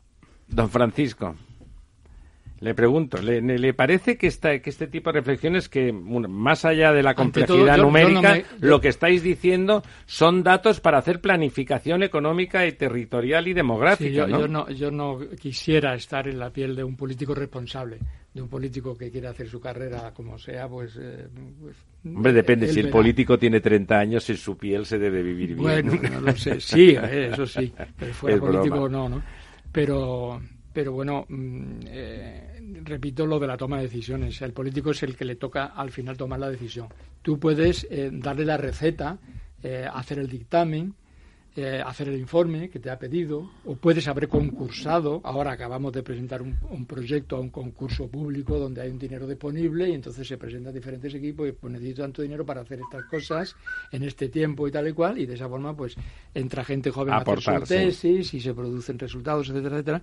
Pero después eh, tú con eso eh, no solamente debes contribuir al avance del conocimiento, que creo que es imprescindible, si no entendemos estas cosas del calentamiento, de la reacción de onda larga, de la onda corta, ¿cómo vas a creer o no creer en el cambio global, en el cambio climático? Si no sabes lo que estás diciendo, te estarás de parte de este o del otro, pero, pero por favor, entérate bien de qué estamos hablando y si no, que te lo expliquen ¿eh? que te lo expliquen. Bueno, sálvame deluxe, ¿me entiendes? Es un poco. Pero es, es muy importante. Yo insisto en esto, que si no se tienen los conocimientos básicos, es transmitido por un científico que tenga las ideas claras, pues entonces no se toman decisiones. Entonces digo que no me gustaría estar en la piel del, del político, porque tiene que tomar decisiones y muchas veces no le da tiempo de enterarse de qué es lo que está pasando. ¿Quién toma las decisiones, el gobierno o Iberdrola y Endesa?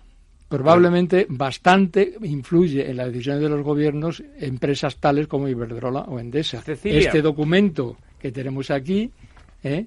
Llamaba la atención sobre cómo es posible que con la radiación solar que recibe la península ibérica no haya una promoción muchísimo Seamos patéticamente pobres en energía solar. Energía solar, eh, que, en cambio en Alemania es mayor y es tecnología en gran medida española. Es tremendo, sí. sí que en Alemania haya más tecnología solar que en España es la bomba, ¿no? pues no tiene sentido de que en Centro Europa lo haya y en, en España, que se recibe la provincia de Cádiz, pues una enormidad y ahora con el conocimiento que se tiene de las prebosquitas, que los paneles solares ahora no hace falta que sean tan grandes, porque ahora hemos aprendido a captar energía de onda corta, de lo que me refería antes, y entender ese, ese proceso. Entonces, claro, la toma de decisión hay que hacerla eh, fundada, esa decisión, en informes que se supone que tienen que ser objetivos.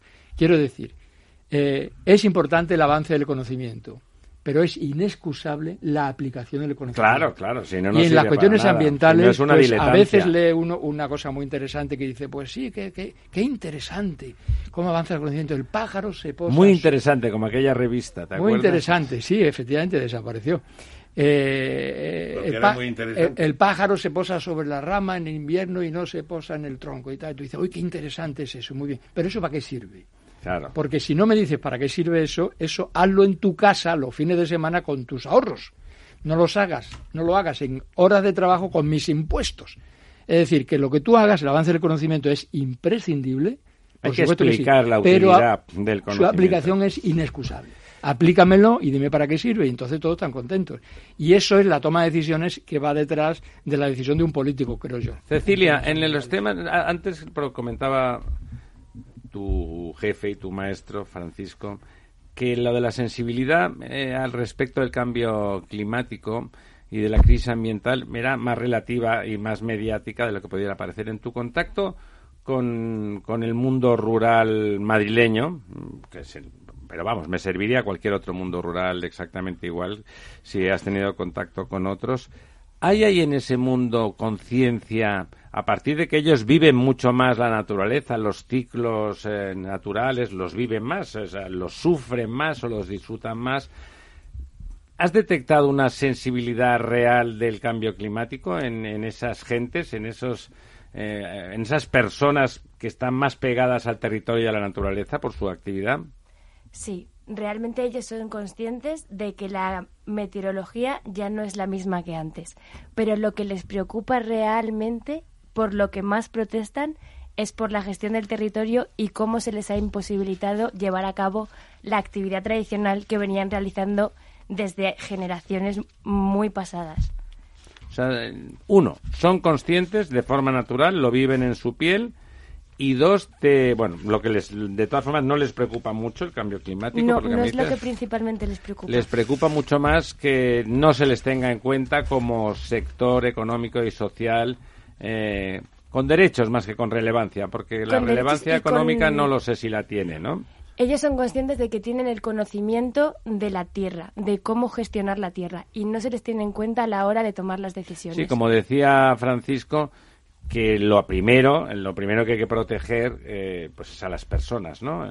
Bien entendido, sin que eso sea un enfrentamiento con el resto del mundo natural, pero que lo primero es eh, esos habitantes que ya están en el territorio y que se dedican a actividades no depredadoras, fundamentalmente no depredadoras, por lo menos la agricultura, una vez que está instalada ya no depreda. Antes sí, ¿no? Pero, pero estas que son tradicionales, ¿no? Que se les tenga más en cuenta. Bueno, tenemos tres o cuatro minutos para, para don Francisco. Bueno, yo quería, hacer una cosa que es eh, aprovechar la ocasión para agradecer al profesor Tamames el regalo de una colección tremenda de libros eh, cuyo hilo conductor es la preocupación de un economista preocupado a su vez por el medio ambiente desde hace muchísimo tiempo. No me gusta decir medio ambiente, me gusta decir el ambiente, pero si uno en España dice el medio o dice el ambiente, la gente no lo entiende. Quiere el, quiere oír hablar de medio ambiente. Sí, que es una palabra realmente impropia, ¿no? Impropia, me parece a mí. Eh, entonces, eh, pues eh, eh, fue una entrega que hizo a la Cátedra de Ecología, que yo agradezco. Eso está ahora mismo en la biblioteca de la, de la Facultad de Ciencias y se está clasificando por Alicia, la bibliotecaria, y le haremos un pequeño homenaje al profesor Tamer, agradeciéndole. Más que homenaje, llamamiento al cambio de actitudes y que efectivamente un, país con tantos, tanto sol tiene que ponerse la cabeza en renovables. Pues sí, y parte de la información que tú tienes ahí son libros que ahora mismo, algunos de los cuales se pueden seguir recomendando a los estudiantes como literatura adicional a los, a los libros, llamémosle de texto, que yo suelo ser bastante reacio a seguir un libro de texto para explicar ecología, un solo libro de texto.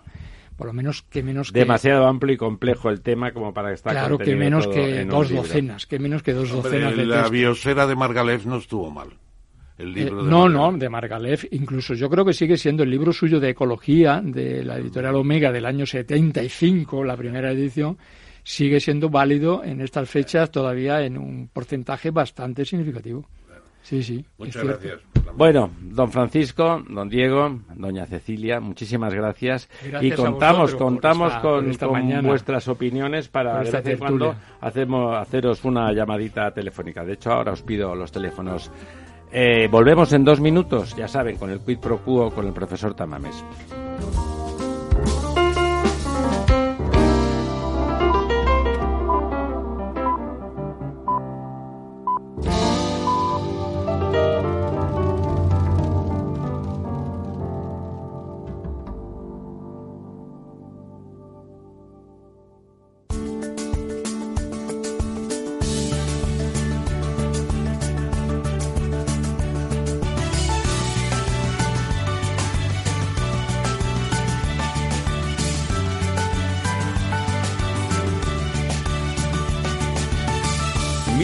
1785 motivos por los que hasta un noruego querría ser español. Motivo descubridor. ¿Sabes quién inventó el traje de astronauta? Un ruso, seguro. O un norteamericano, quizás. El traje de astronauta lo inventó en 1935 el militar granadino Emilio Herrera Linares un militar español, el traje que usan los astronautas de la NASA? Exacto, la NASA lo adoptó para los viajes espaciales. Emilio Herrera lo había diseñado para viajar en globo hasta la estratosfera a más de 22.000 metros de altitud. El traje incluía micrófono, un sistema de respiración e incluso una visera capaz de evitar los rayos ultravioletas. Pero su plan era llevar al hombre a la Luna. Eso sí que lo hicieron realidad los americanos, con parte de tecnología española. Creo que se merece mayor justicia y reconocimiento. Seguro. Herrera no pudo ver su sueño hecho realidad Murió dos años antes de que Neil Armstrong pisara el satélite. Estaba empeñado en que colocaran también la bandera española en la Luna. La NASA reconoció su vital aportación a la conquista del espacio. Del libro 1785 motivos por los que hasta un noruego querría ser español.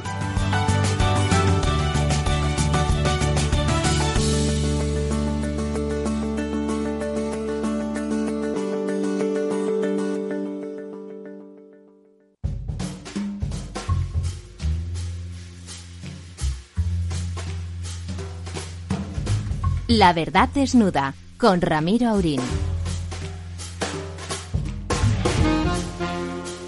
Pues aquí estamos, aquí estamos de vuelta después de esta muy interesante sesión con el, con el catedrático, con el profesor Díaz Pineda, eh, uno de las referencias durante muchos años eh, del ambientalismo académico en nuestro país. Y vamos a acabar nuestro programa, como siempre, con el quid pro quo con nuestro maestro, el profesor Tamames. Eh, bueno, no dejan de pasar cosas, don Ramón. No, no, no hay momento, no hay tiempo de aburrirse, ¿no? Si no fuera porque nos toca a nosotros estar en medio del, huracán, sería interesantísimo. Lástima que esto no pase en la Conchinchina, en lugar de aquí al lado o aquí dentro o aquí entre nosotros directamente, ¿no? Y lo más importante son las ideas. Ya lo dijo el propio Platón, ¿no?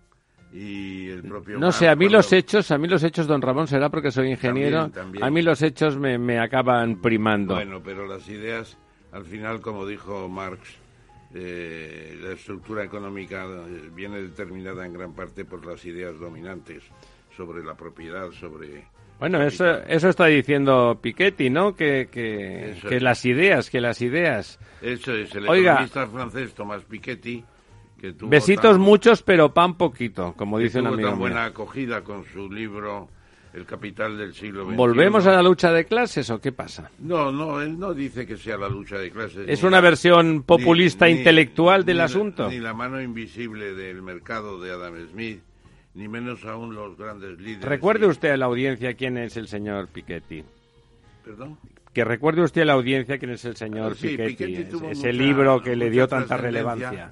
Por una, un estudio que pretendía que había una gran, digamos, eh, penetración del capital, que el capital era determinante en todo y que había una gran desigualdad. Una gran desigualdad eh, y fue muy criticado porque primero se le dijo que las rentas medias habían subido en todas partes con el capitalismo más moderno y segundo que el principio de oportunidad eh, permitía a mucha gente pues llegar a niveles altos y se ponía de ejemplo a todas las empresas exponenciales empezando por por el propio el propio Bill Gates de Microsoft. Quizá ahí había uno de los problemas, ¿no? Es verdad que las empresas exponenciales podían crecer y ser enormes, pero la acumulación de poder y de capital, de capital es muy fuerte, pero precisamente quizás es excesivo, La mayor acumulación creada en poco tiempo es la de los de las extra exponenciales, es decir, la GAFA, la, la de Google, eh, Amazon, Facebook y etcétera y Apple. Bueno, pues todo eso tiene mucha importancia y luego no valoró suficientemente lo que es la seguridad social, que permite la educación pública y gratuita, que permite la sanidad pública, que hace posible incluso las pensiones, etcétera, etcétera, que eso es una forma de enriquecer globalmente a la gente. De todas formas, don Ramón, eh, ¿estará usted de acuerdo conmigo en que después de la crítica a una cierta obsolescencia de, la socialdemocracia, que sufrió una cierta obsolescencia, en lugar de plantear la reforma la reforma y la adaptación a los tiempos modernos, a la maduración. La socialdemocracia madura y, le salen fisuras. Entonces, en lugar de desecharla, como parece que ha hecho un, cierto neoliberalismo, había que reformarla para que fuera más práctica, para que no generara parasitismo, pero que siguiera garantizando, garantizando el bienestar, ¿no? Es que Piketty descubría muchas cosas que ya estaban descubiertas Suele ocurrir, los descubridores de la pólvora. En la de Ciencias Morales y Políticas tuvimos una sesión sobre este tema y yo me permití discrepar de muchas de Estamos seguros que se permitió discrepar, claro, Ramón. Claro, y ahora viene con un segundo libro también de 1200 páginas. Porque así sirve para tirárselo a la cabeza En donde viene a decir que la desigualdad es sobre todo un tema ideológico y que en realidad pues eh, eh, esas ideas predominantes ya habló Hegel en la filosofía de la historia, habló Marx en, en todo momento cuando define la estructura económica en su libro Principios de Economía Política, y se puede decir que al final no hay grandes novedades. Y además evoca con cierta nostalgia los tiempos del 1945, final de la Segunda Guerra Mundial, hasta los 70, con las crisis energéticas del petróleo, pues como una época de mayor igualdad, de, tendencia a la igualdad. Es, es un periodo un periodo keynesiano de la reconstrucción de la después de la guerra mundial y de difusión de la igualdad de oportunidades que no de, que no de igualitarismo no que es igualitarismo pero es una vía de ascensión social individual para los más, las mentes más privilegiadas, que es lo que ha permitido a las grandes empresas esta exponencia. Bueno, y la generación, que esas grandes empresas aporten valor a la sociedad. Claro, e, este, este Piketty tiene un laboratorio mundial de la desigualdad dentro del Paris School of Economics. Bueno, pues sigue trabajando en estas cosas, pero yo creo que es una ruta equivocada. Ahora hay en el Financial Times una revisión en el sentido que usted plantea del capitalismo apadrinada precisamente por Martin Wolf, y dice que el capitalismo se tiene que hacer más flexible, se tiene que hacer más medioambiental, se tiene que hacer más participativo. hay que evolucionar la socialdemocracia. eso es lo que yo decía en mi libro. El capitalismo es un gato de siete vidas y va cambiando y crisis y crisis van detrás del capitalismo y, y cambia y se mantiene. Y es muy difícil ahora que haya una distribución de la propiedad como la que plantea el propio Piketty, eh, una combinación, un reequilibrio de derechos del propietario y del asalariado. Eso se ha ensayado en Alemania con la cogestión y llega un momento en que no funciona y las empresas líderes no son precisamente las de la cogestión. Lo cual... He eh, es cierto que un exceso de congestión simplemente burocratiza, burocratiza, pero al mismo tiempo, por la misma regla de tres por la que el ascensor social ha permitido la incorporación de mucha inteligencia al sistema y esa, y esa inteligencia ha mejorado y ha hecho más eficiente el sistema, le ha aportado valor, un cierto nivel de cogestión, de corresponsabilidad. Eso en la historia del pensamiento estratégico empresarial eh, ocurrió. La General Motors le pasa al señor Ford le pasa al señor Ford justamente porque sus trabajadores están más contentos bueno, y, claro. son más creativos y aportan más claro, en su momento. Claro, y cuando llegaron los eh, robots, el propio Ford, hablando con Wilson, el presidente del sindicato de automoción, le decía, mira, mira, aquí tengo unos obreros que no piden más vacaciones ni están en huelga. Y dijo Wilson, pero tampoco compran automóviles. Claro, claro, la, la, respuesta es muy inteligente. En cambio, desde General Motors se, cre se creyó en la idea del en la idea del consumidor, en la idea del consumidor, la idea del trabajador consumidor le dieron un valor y de hecho en los años 30 el, la General Motors le pasa por delante. Ahora el, el, el tema bueno, del, tuvieron, de la robotización está saliendo. ¿Sabe usted que también hay una tuvieron sentencia... un gran tuvieron un gran tecnólogo en la General Motors, no hay que olvidarlo, es Sloan. Sloan, sí, Sloan sí. La Sloan School of uh, uh, Engineering, me parece que es el MIT, es precisamente en honor de Sloan, que, que fue un Ford multiplicado por dos. Eh, con una de... visión más, más profunda y más larga. Claro, y más que la cadena de... Y menos de, narcisista, de, porque el señor Ford era brillante, pero narcisista. La, la cadena de montaje eh, con la condición aquella, puede usted pedir el Ford que quiera, del color que quiera, con la única condición de que, que sea, sea negro. negro. Bueno, pues eso, Sloan rompió todo eso, hizo una diversificación formidable. Y además y... el trabajador aportaba que en la cadena fordiana una de las, de las cuestiones básicas era que no abriera la boca y que moviera la manita Claro, eso era sustituible por un robot. Lo que pasa es que Ford es más famoso que Sloan. Claro. Eh, sí, pero la General Motors le pasó la manita por la cara en sí, su momento, pero, gracias a Sloan. Gracias pero a Sloan. General Motors, a pesar de que incluso era antisionista, porque fue un defensor de la pureza de la raza aria, en cierto modo, eh, no sé si visitó a Hitler eh, Ford, yo creo que sí. Era muy partidario de Hitler antes de la guerra, claro. Ya en la guerra tuvo que fabricar cañones y. Y estaba encantado y de tanques, la vida, claro. claro. También encantado de ¿Sabe que. usted, en la línea esa que comentaba... Hitler fue un factor de demanda importantísimo. Visto así.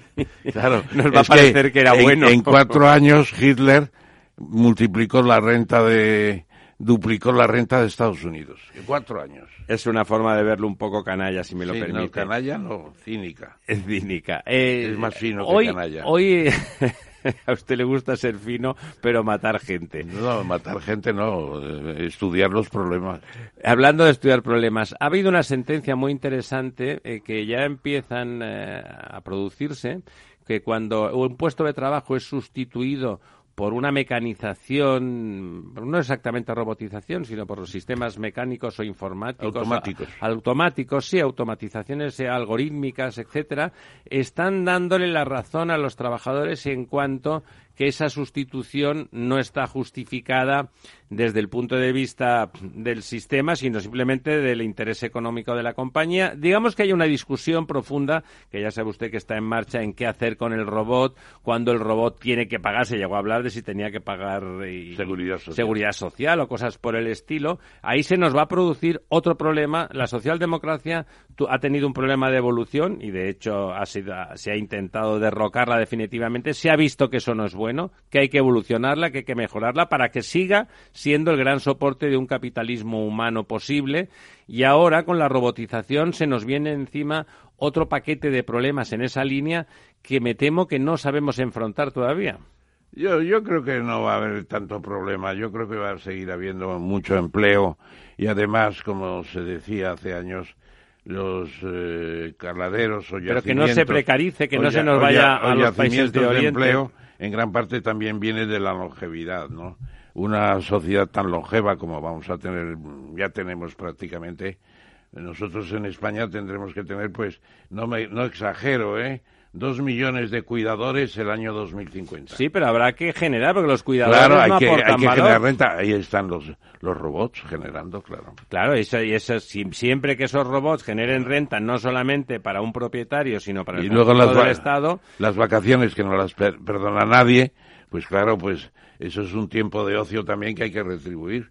O sea que y el- las vacaciones crean también mucho empleo en el turismo, o sea que yo yo creo que no va a haber Antes grandes- de hacer el paso al siguiente tema, si me permite, Piketty hace mal en llamarle a hablar de esa filosofía de la desigualdad como si fuese un principio de que haya media humanidad que pretende eh, fastidiar a la otra media. Eh, es un mal planteamiento, pero sí es cierto que hay que evitar siempre y, y evitar trabajando sobre ello de forma permanente que, que el ascensor social desaparezca, que la igualdad de oportunidades se atenúe en exceso y de golpe se produzcan situaciones Claro. que generen no podemos hacer una social. sociedad de asilos de asilos de viejos, de asilos es. de, de gente poco animada De a trabajar, inadaptados, ¿no? de inadaptados, promocionar la inadaptación. Eso Claro. generaría una posible ruptura social Eh, incluso- extraña, además, ¿no? Claro. Eh, incluso se puede decir que hay una posible lucha contra la tendencia a los homeless, a los sin techo, que hay en Nueva York. Eh, ¿Cómo se llama este actor? Gere, Gere, Gere. Richard Gere. Richard Gere. Bueno, pues Gere está luchando contra eso. Dice, son gente desanimada, abandonada, y si se les anima y se les acompaña, pues vuelven a una sociedad Claro, más activa. tienen que tener un hueco, no Eso solamente es. el golpecito en la espalda No hay solo. que verlos no como enemigos de la sociedad. Por supuesto que no. Claro. Otro tema, y ya cambiamos de, tema, eh, venía oyendo que un cierto temor a la nueva recesión eh, hace que la gente esté ahorrando y en lugar de gastar, o sea, está reduciéndose el consumo porque la gente tiene miedo. No todavía no ha pasado nada, pero en lugar de seguir gastando con alegría, lo cual genera empleo y movimiento del cash, eh, bueno, la gente empieza a tener resquemor, se acuerda todavía de los malos tragos pasados en la última gran recesión y hay un parón del consumo. ¿A qué nos puede llevar eso, don Ramón? Bueno, esto eh, se estudia en todos los eh, análisis de ciclos y los ciclos. ¿Es desde- una bajada de ciclo o va a ser una No, recesión? me deja que, que complete la frase. Los ciclos son un fenómeno normal. La gente piensa que la crisis es anormal, es totalmente normal. Y lo sabemos desde los estudios de, de Schumpeter en su Business Cycles de 1926. Se trata de, de lo aguda que sea esa crisis y de pues, lo la dramática, es ¿no? normal. En el ciclo pues hay una fase de, de recuperación, de auge, de boom y finalmente luego empieza la desaceleración y si va la cosa mal termina en la depresión. Eso es normal. Entonces, lo que estamos ahora es en una fase Habría que evitar la depresión, una ¿no? fase en que ha habido una recuperación importante, no como la que fue del 2000 al 2008, que fue impresionante. Eh, aquella crisis fue una crisis que se produjo por dos burbujas, una financiera y otra inmobiliaria, y la ruptura de las burbujas pues creó una situación espantosa.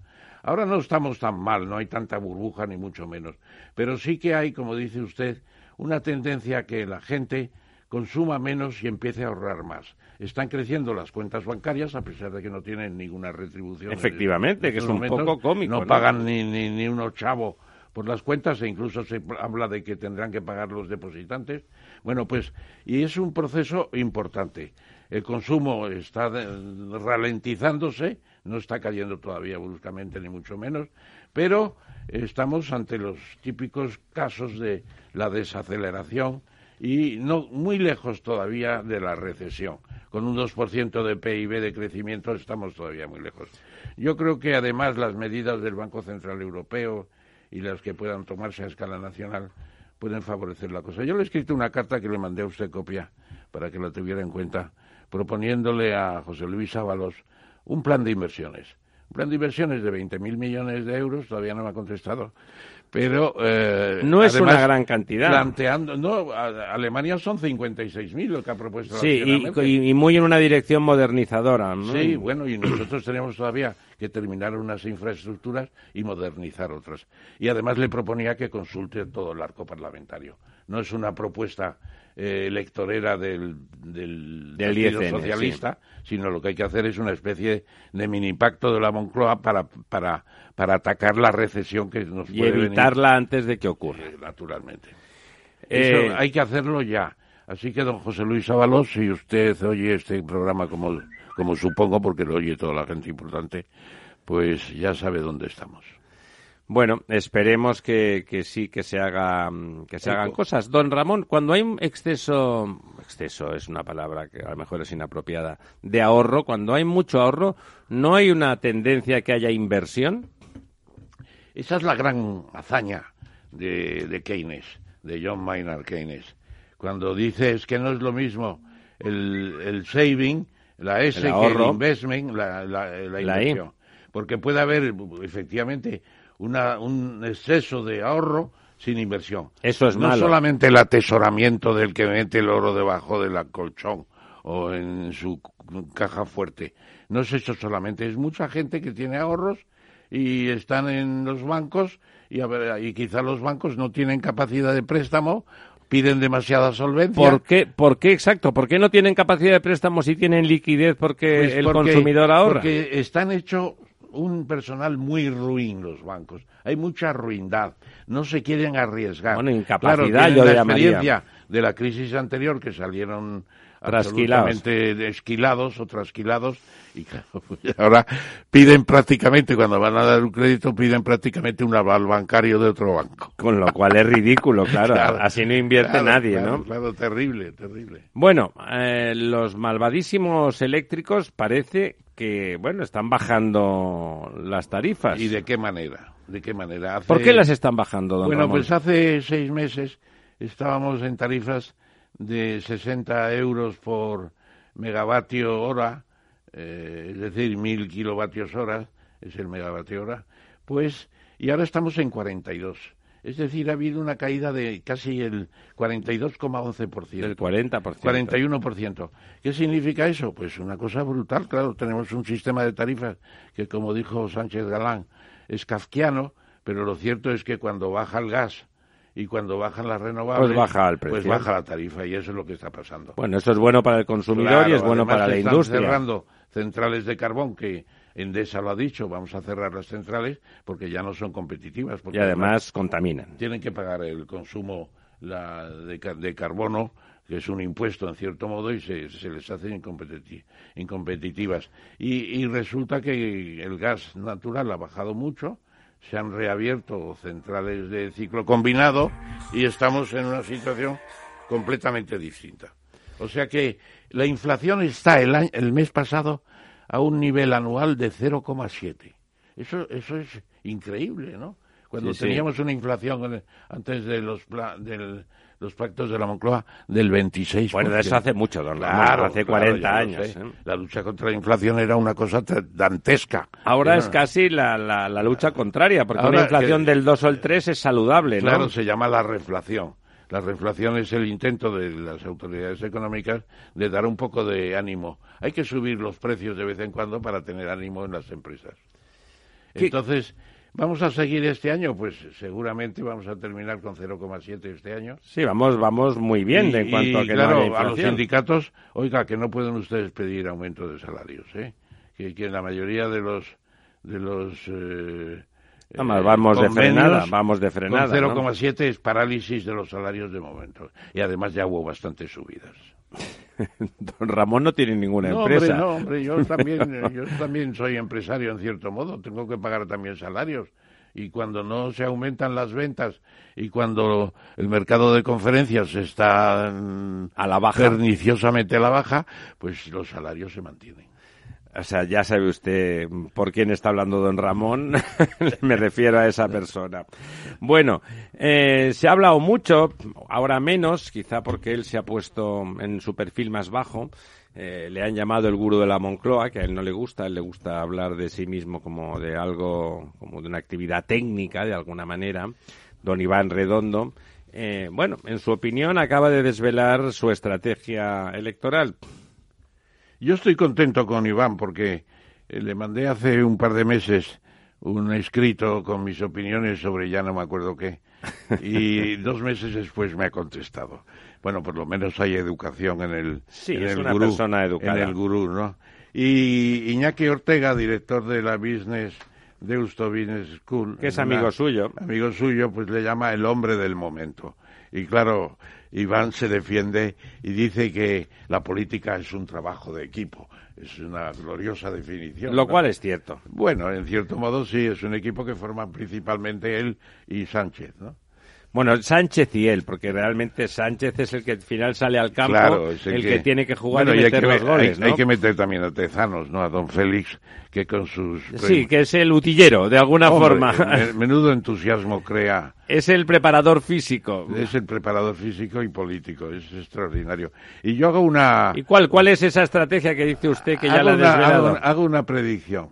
Si Sánchez, antes del 10 de noviembre, eh, reintroduce el artículo 155 de la Constitución e interviene en la autonomía de Cataluña, no la quita, ¿eh? la interviene, mayoría absoluta del Partido Socialista. No presenta, no, no, no vamos a poder comprobar ese dato. Yo creo que no se Porque produciría. no se va a atrever. Porque no se va a hacer. No, no se va a atrever. Yo creo que no quiere hacerlo. Que está diciendo, está hablando del 155 porque el caladero de votos es Ciudadanos. Ciudadanos está en descomposición por culpa de la actuación Claro. triste del señor Rivera, que no del partido. Me sabe muy mal porque creo que es un partido liberal en España es necesario. España es un país con tradición antiliberal y un partido liberal serio de centro era Bueno, importante que existiera que tuviera un protagonismo.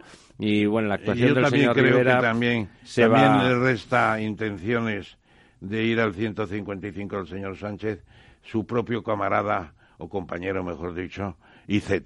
IZ en el Partido Socialista de. Cataluña es un es una veleta, es, no, nunca se sabe por dónde va a soplar el Bueno, viento. él de- de- intenta oler dónde está el pastel y Hombre, en esa que, que- dirección. que no apoye una moción de censura a- al King Bueno, Torra, eso sí que es lamentable. Es lamentable, bueno, pues si lo que mere- merece es una moción de censura y le inhabiliten para el resto Sí, de su vida. Lo único lamentable es que no se haya producido ya esa moción de censura en el pasado. Claro. Eso es criticable, pero una vez presentada, a pesar de que va a perder porque no hay los apoyos mayoritarios, habría que visualizar una cierta unidad del constitucionalismo en esa dirección, ¿no?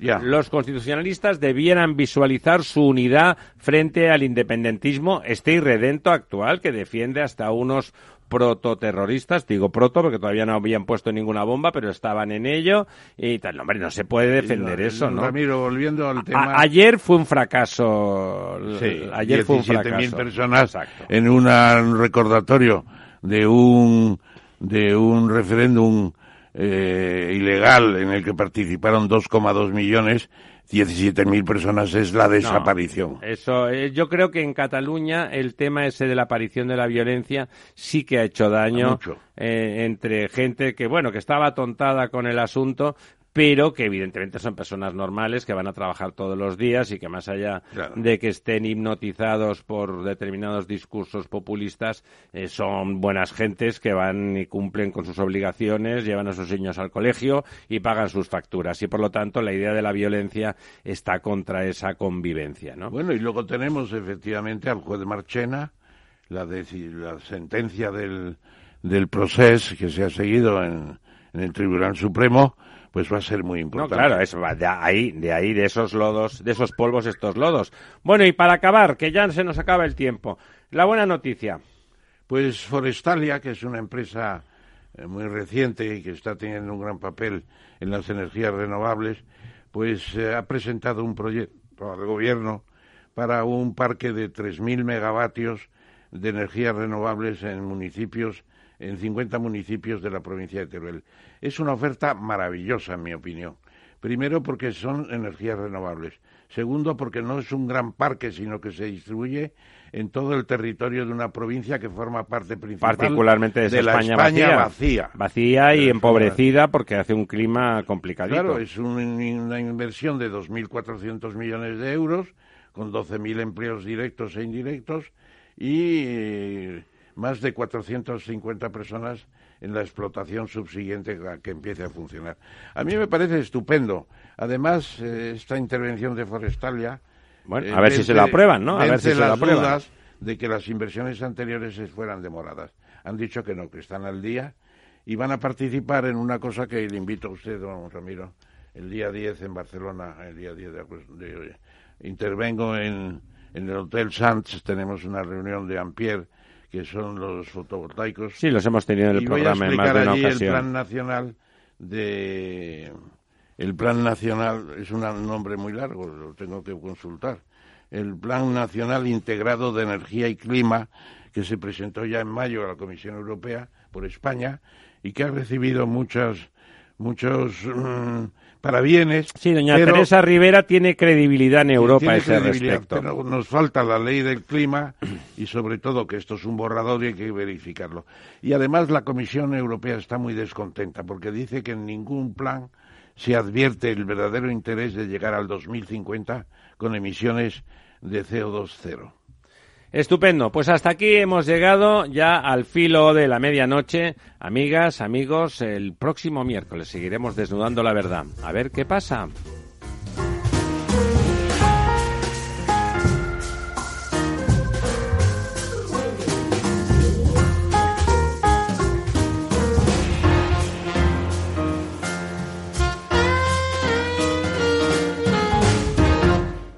¿Eres inversor o quizá buscas financiación para tu empresa? Capital Radio te ofrece a diario espacios para conectar con las mejores ideas de emprendedores innovadores. Escucha a Eduardo Castillo en After Work, a Laura Blanco con Financia tu Pyme, a Luis Vicente Muñoz con Mentoring o el programa del Private Equity. Tanto si buscas dinero como si buscas dónde invertirlo, encuentra con quién hacerlo en Capital Radio.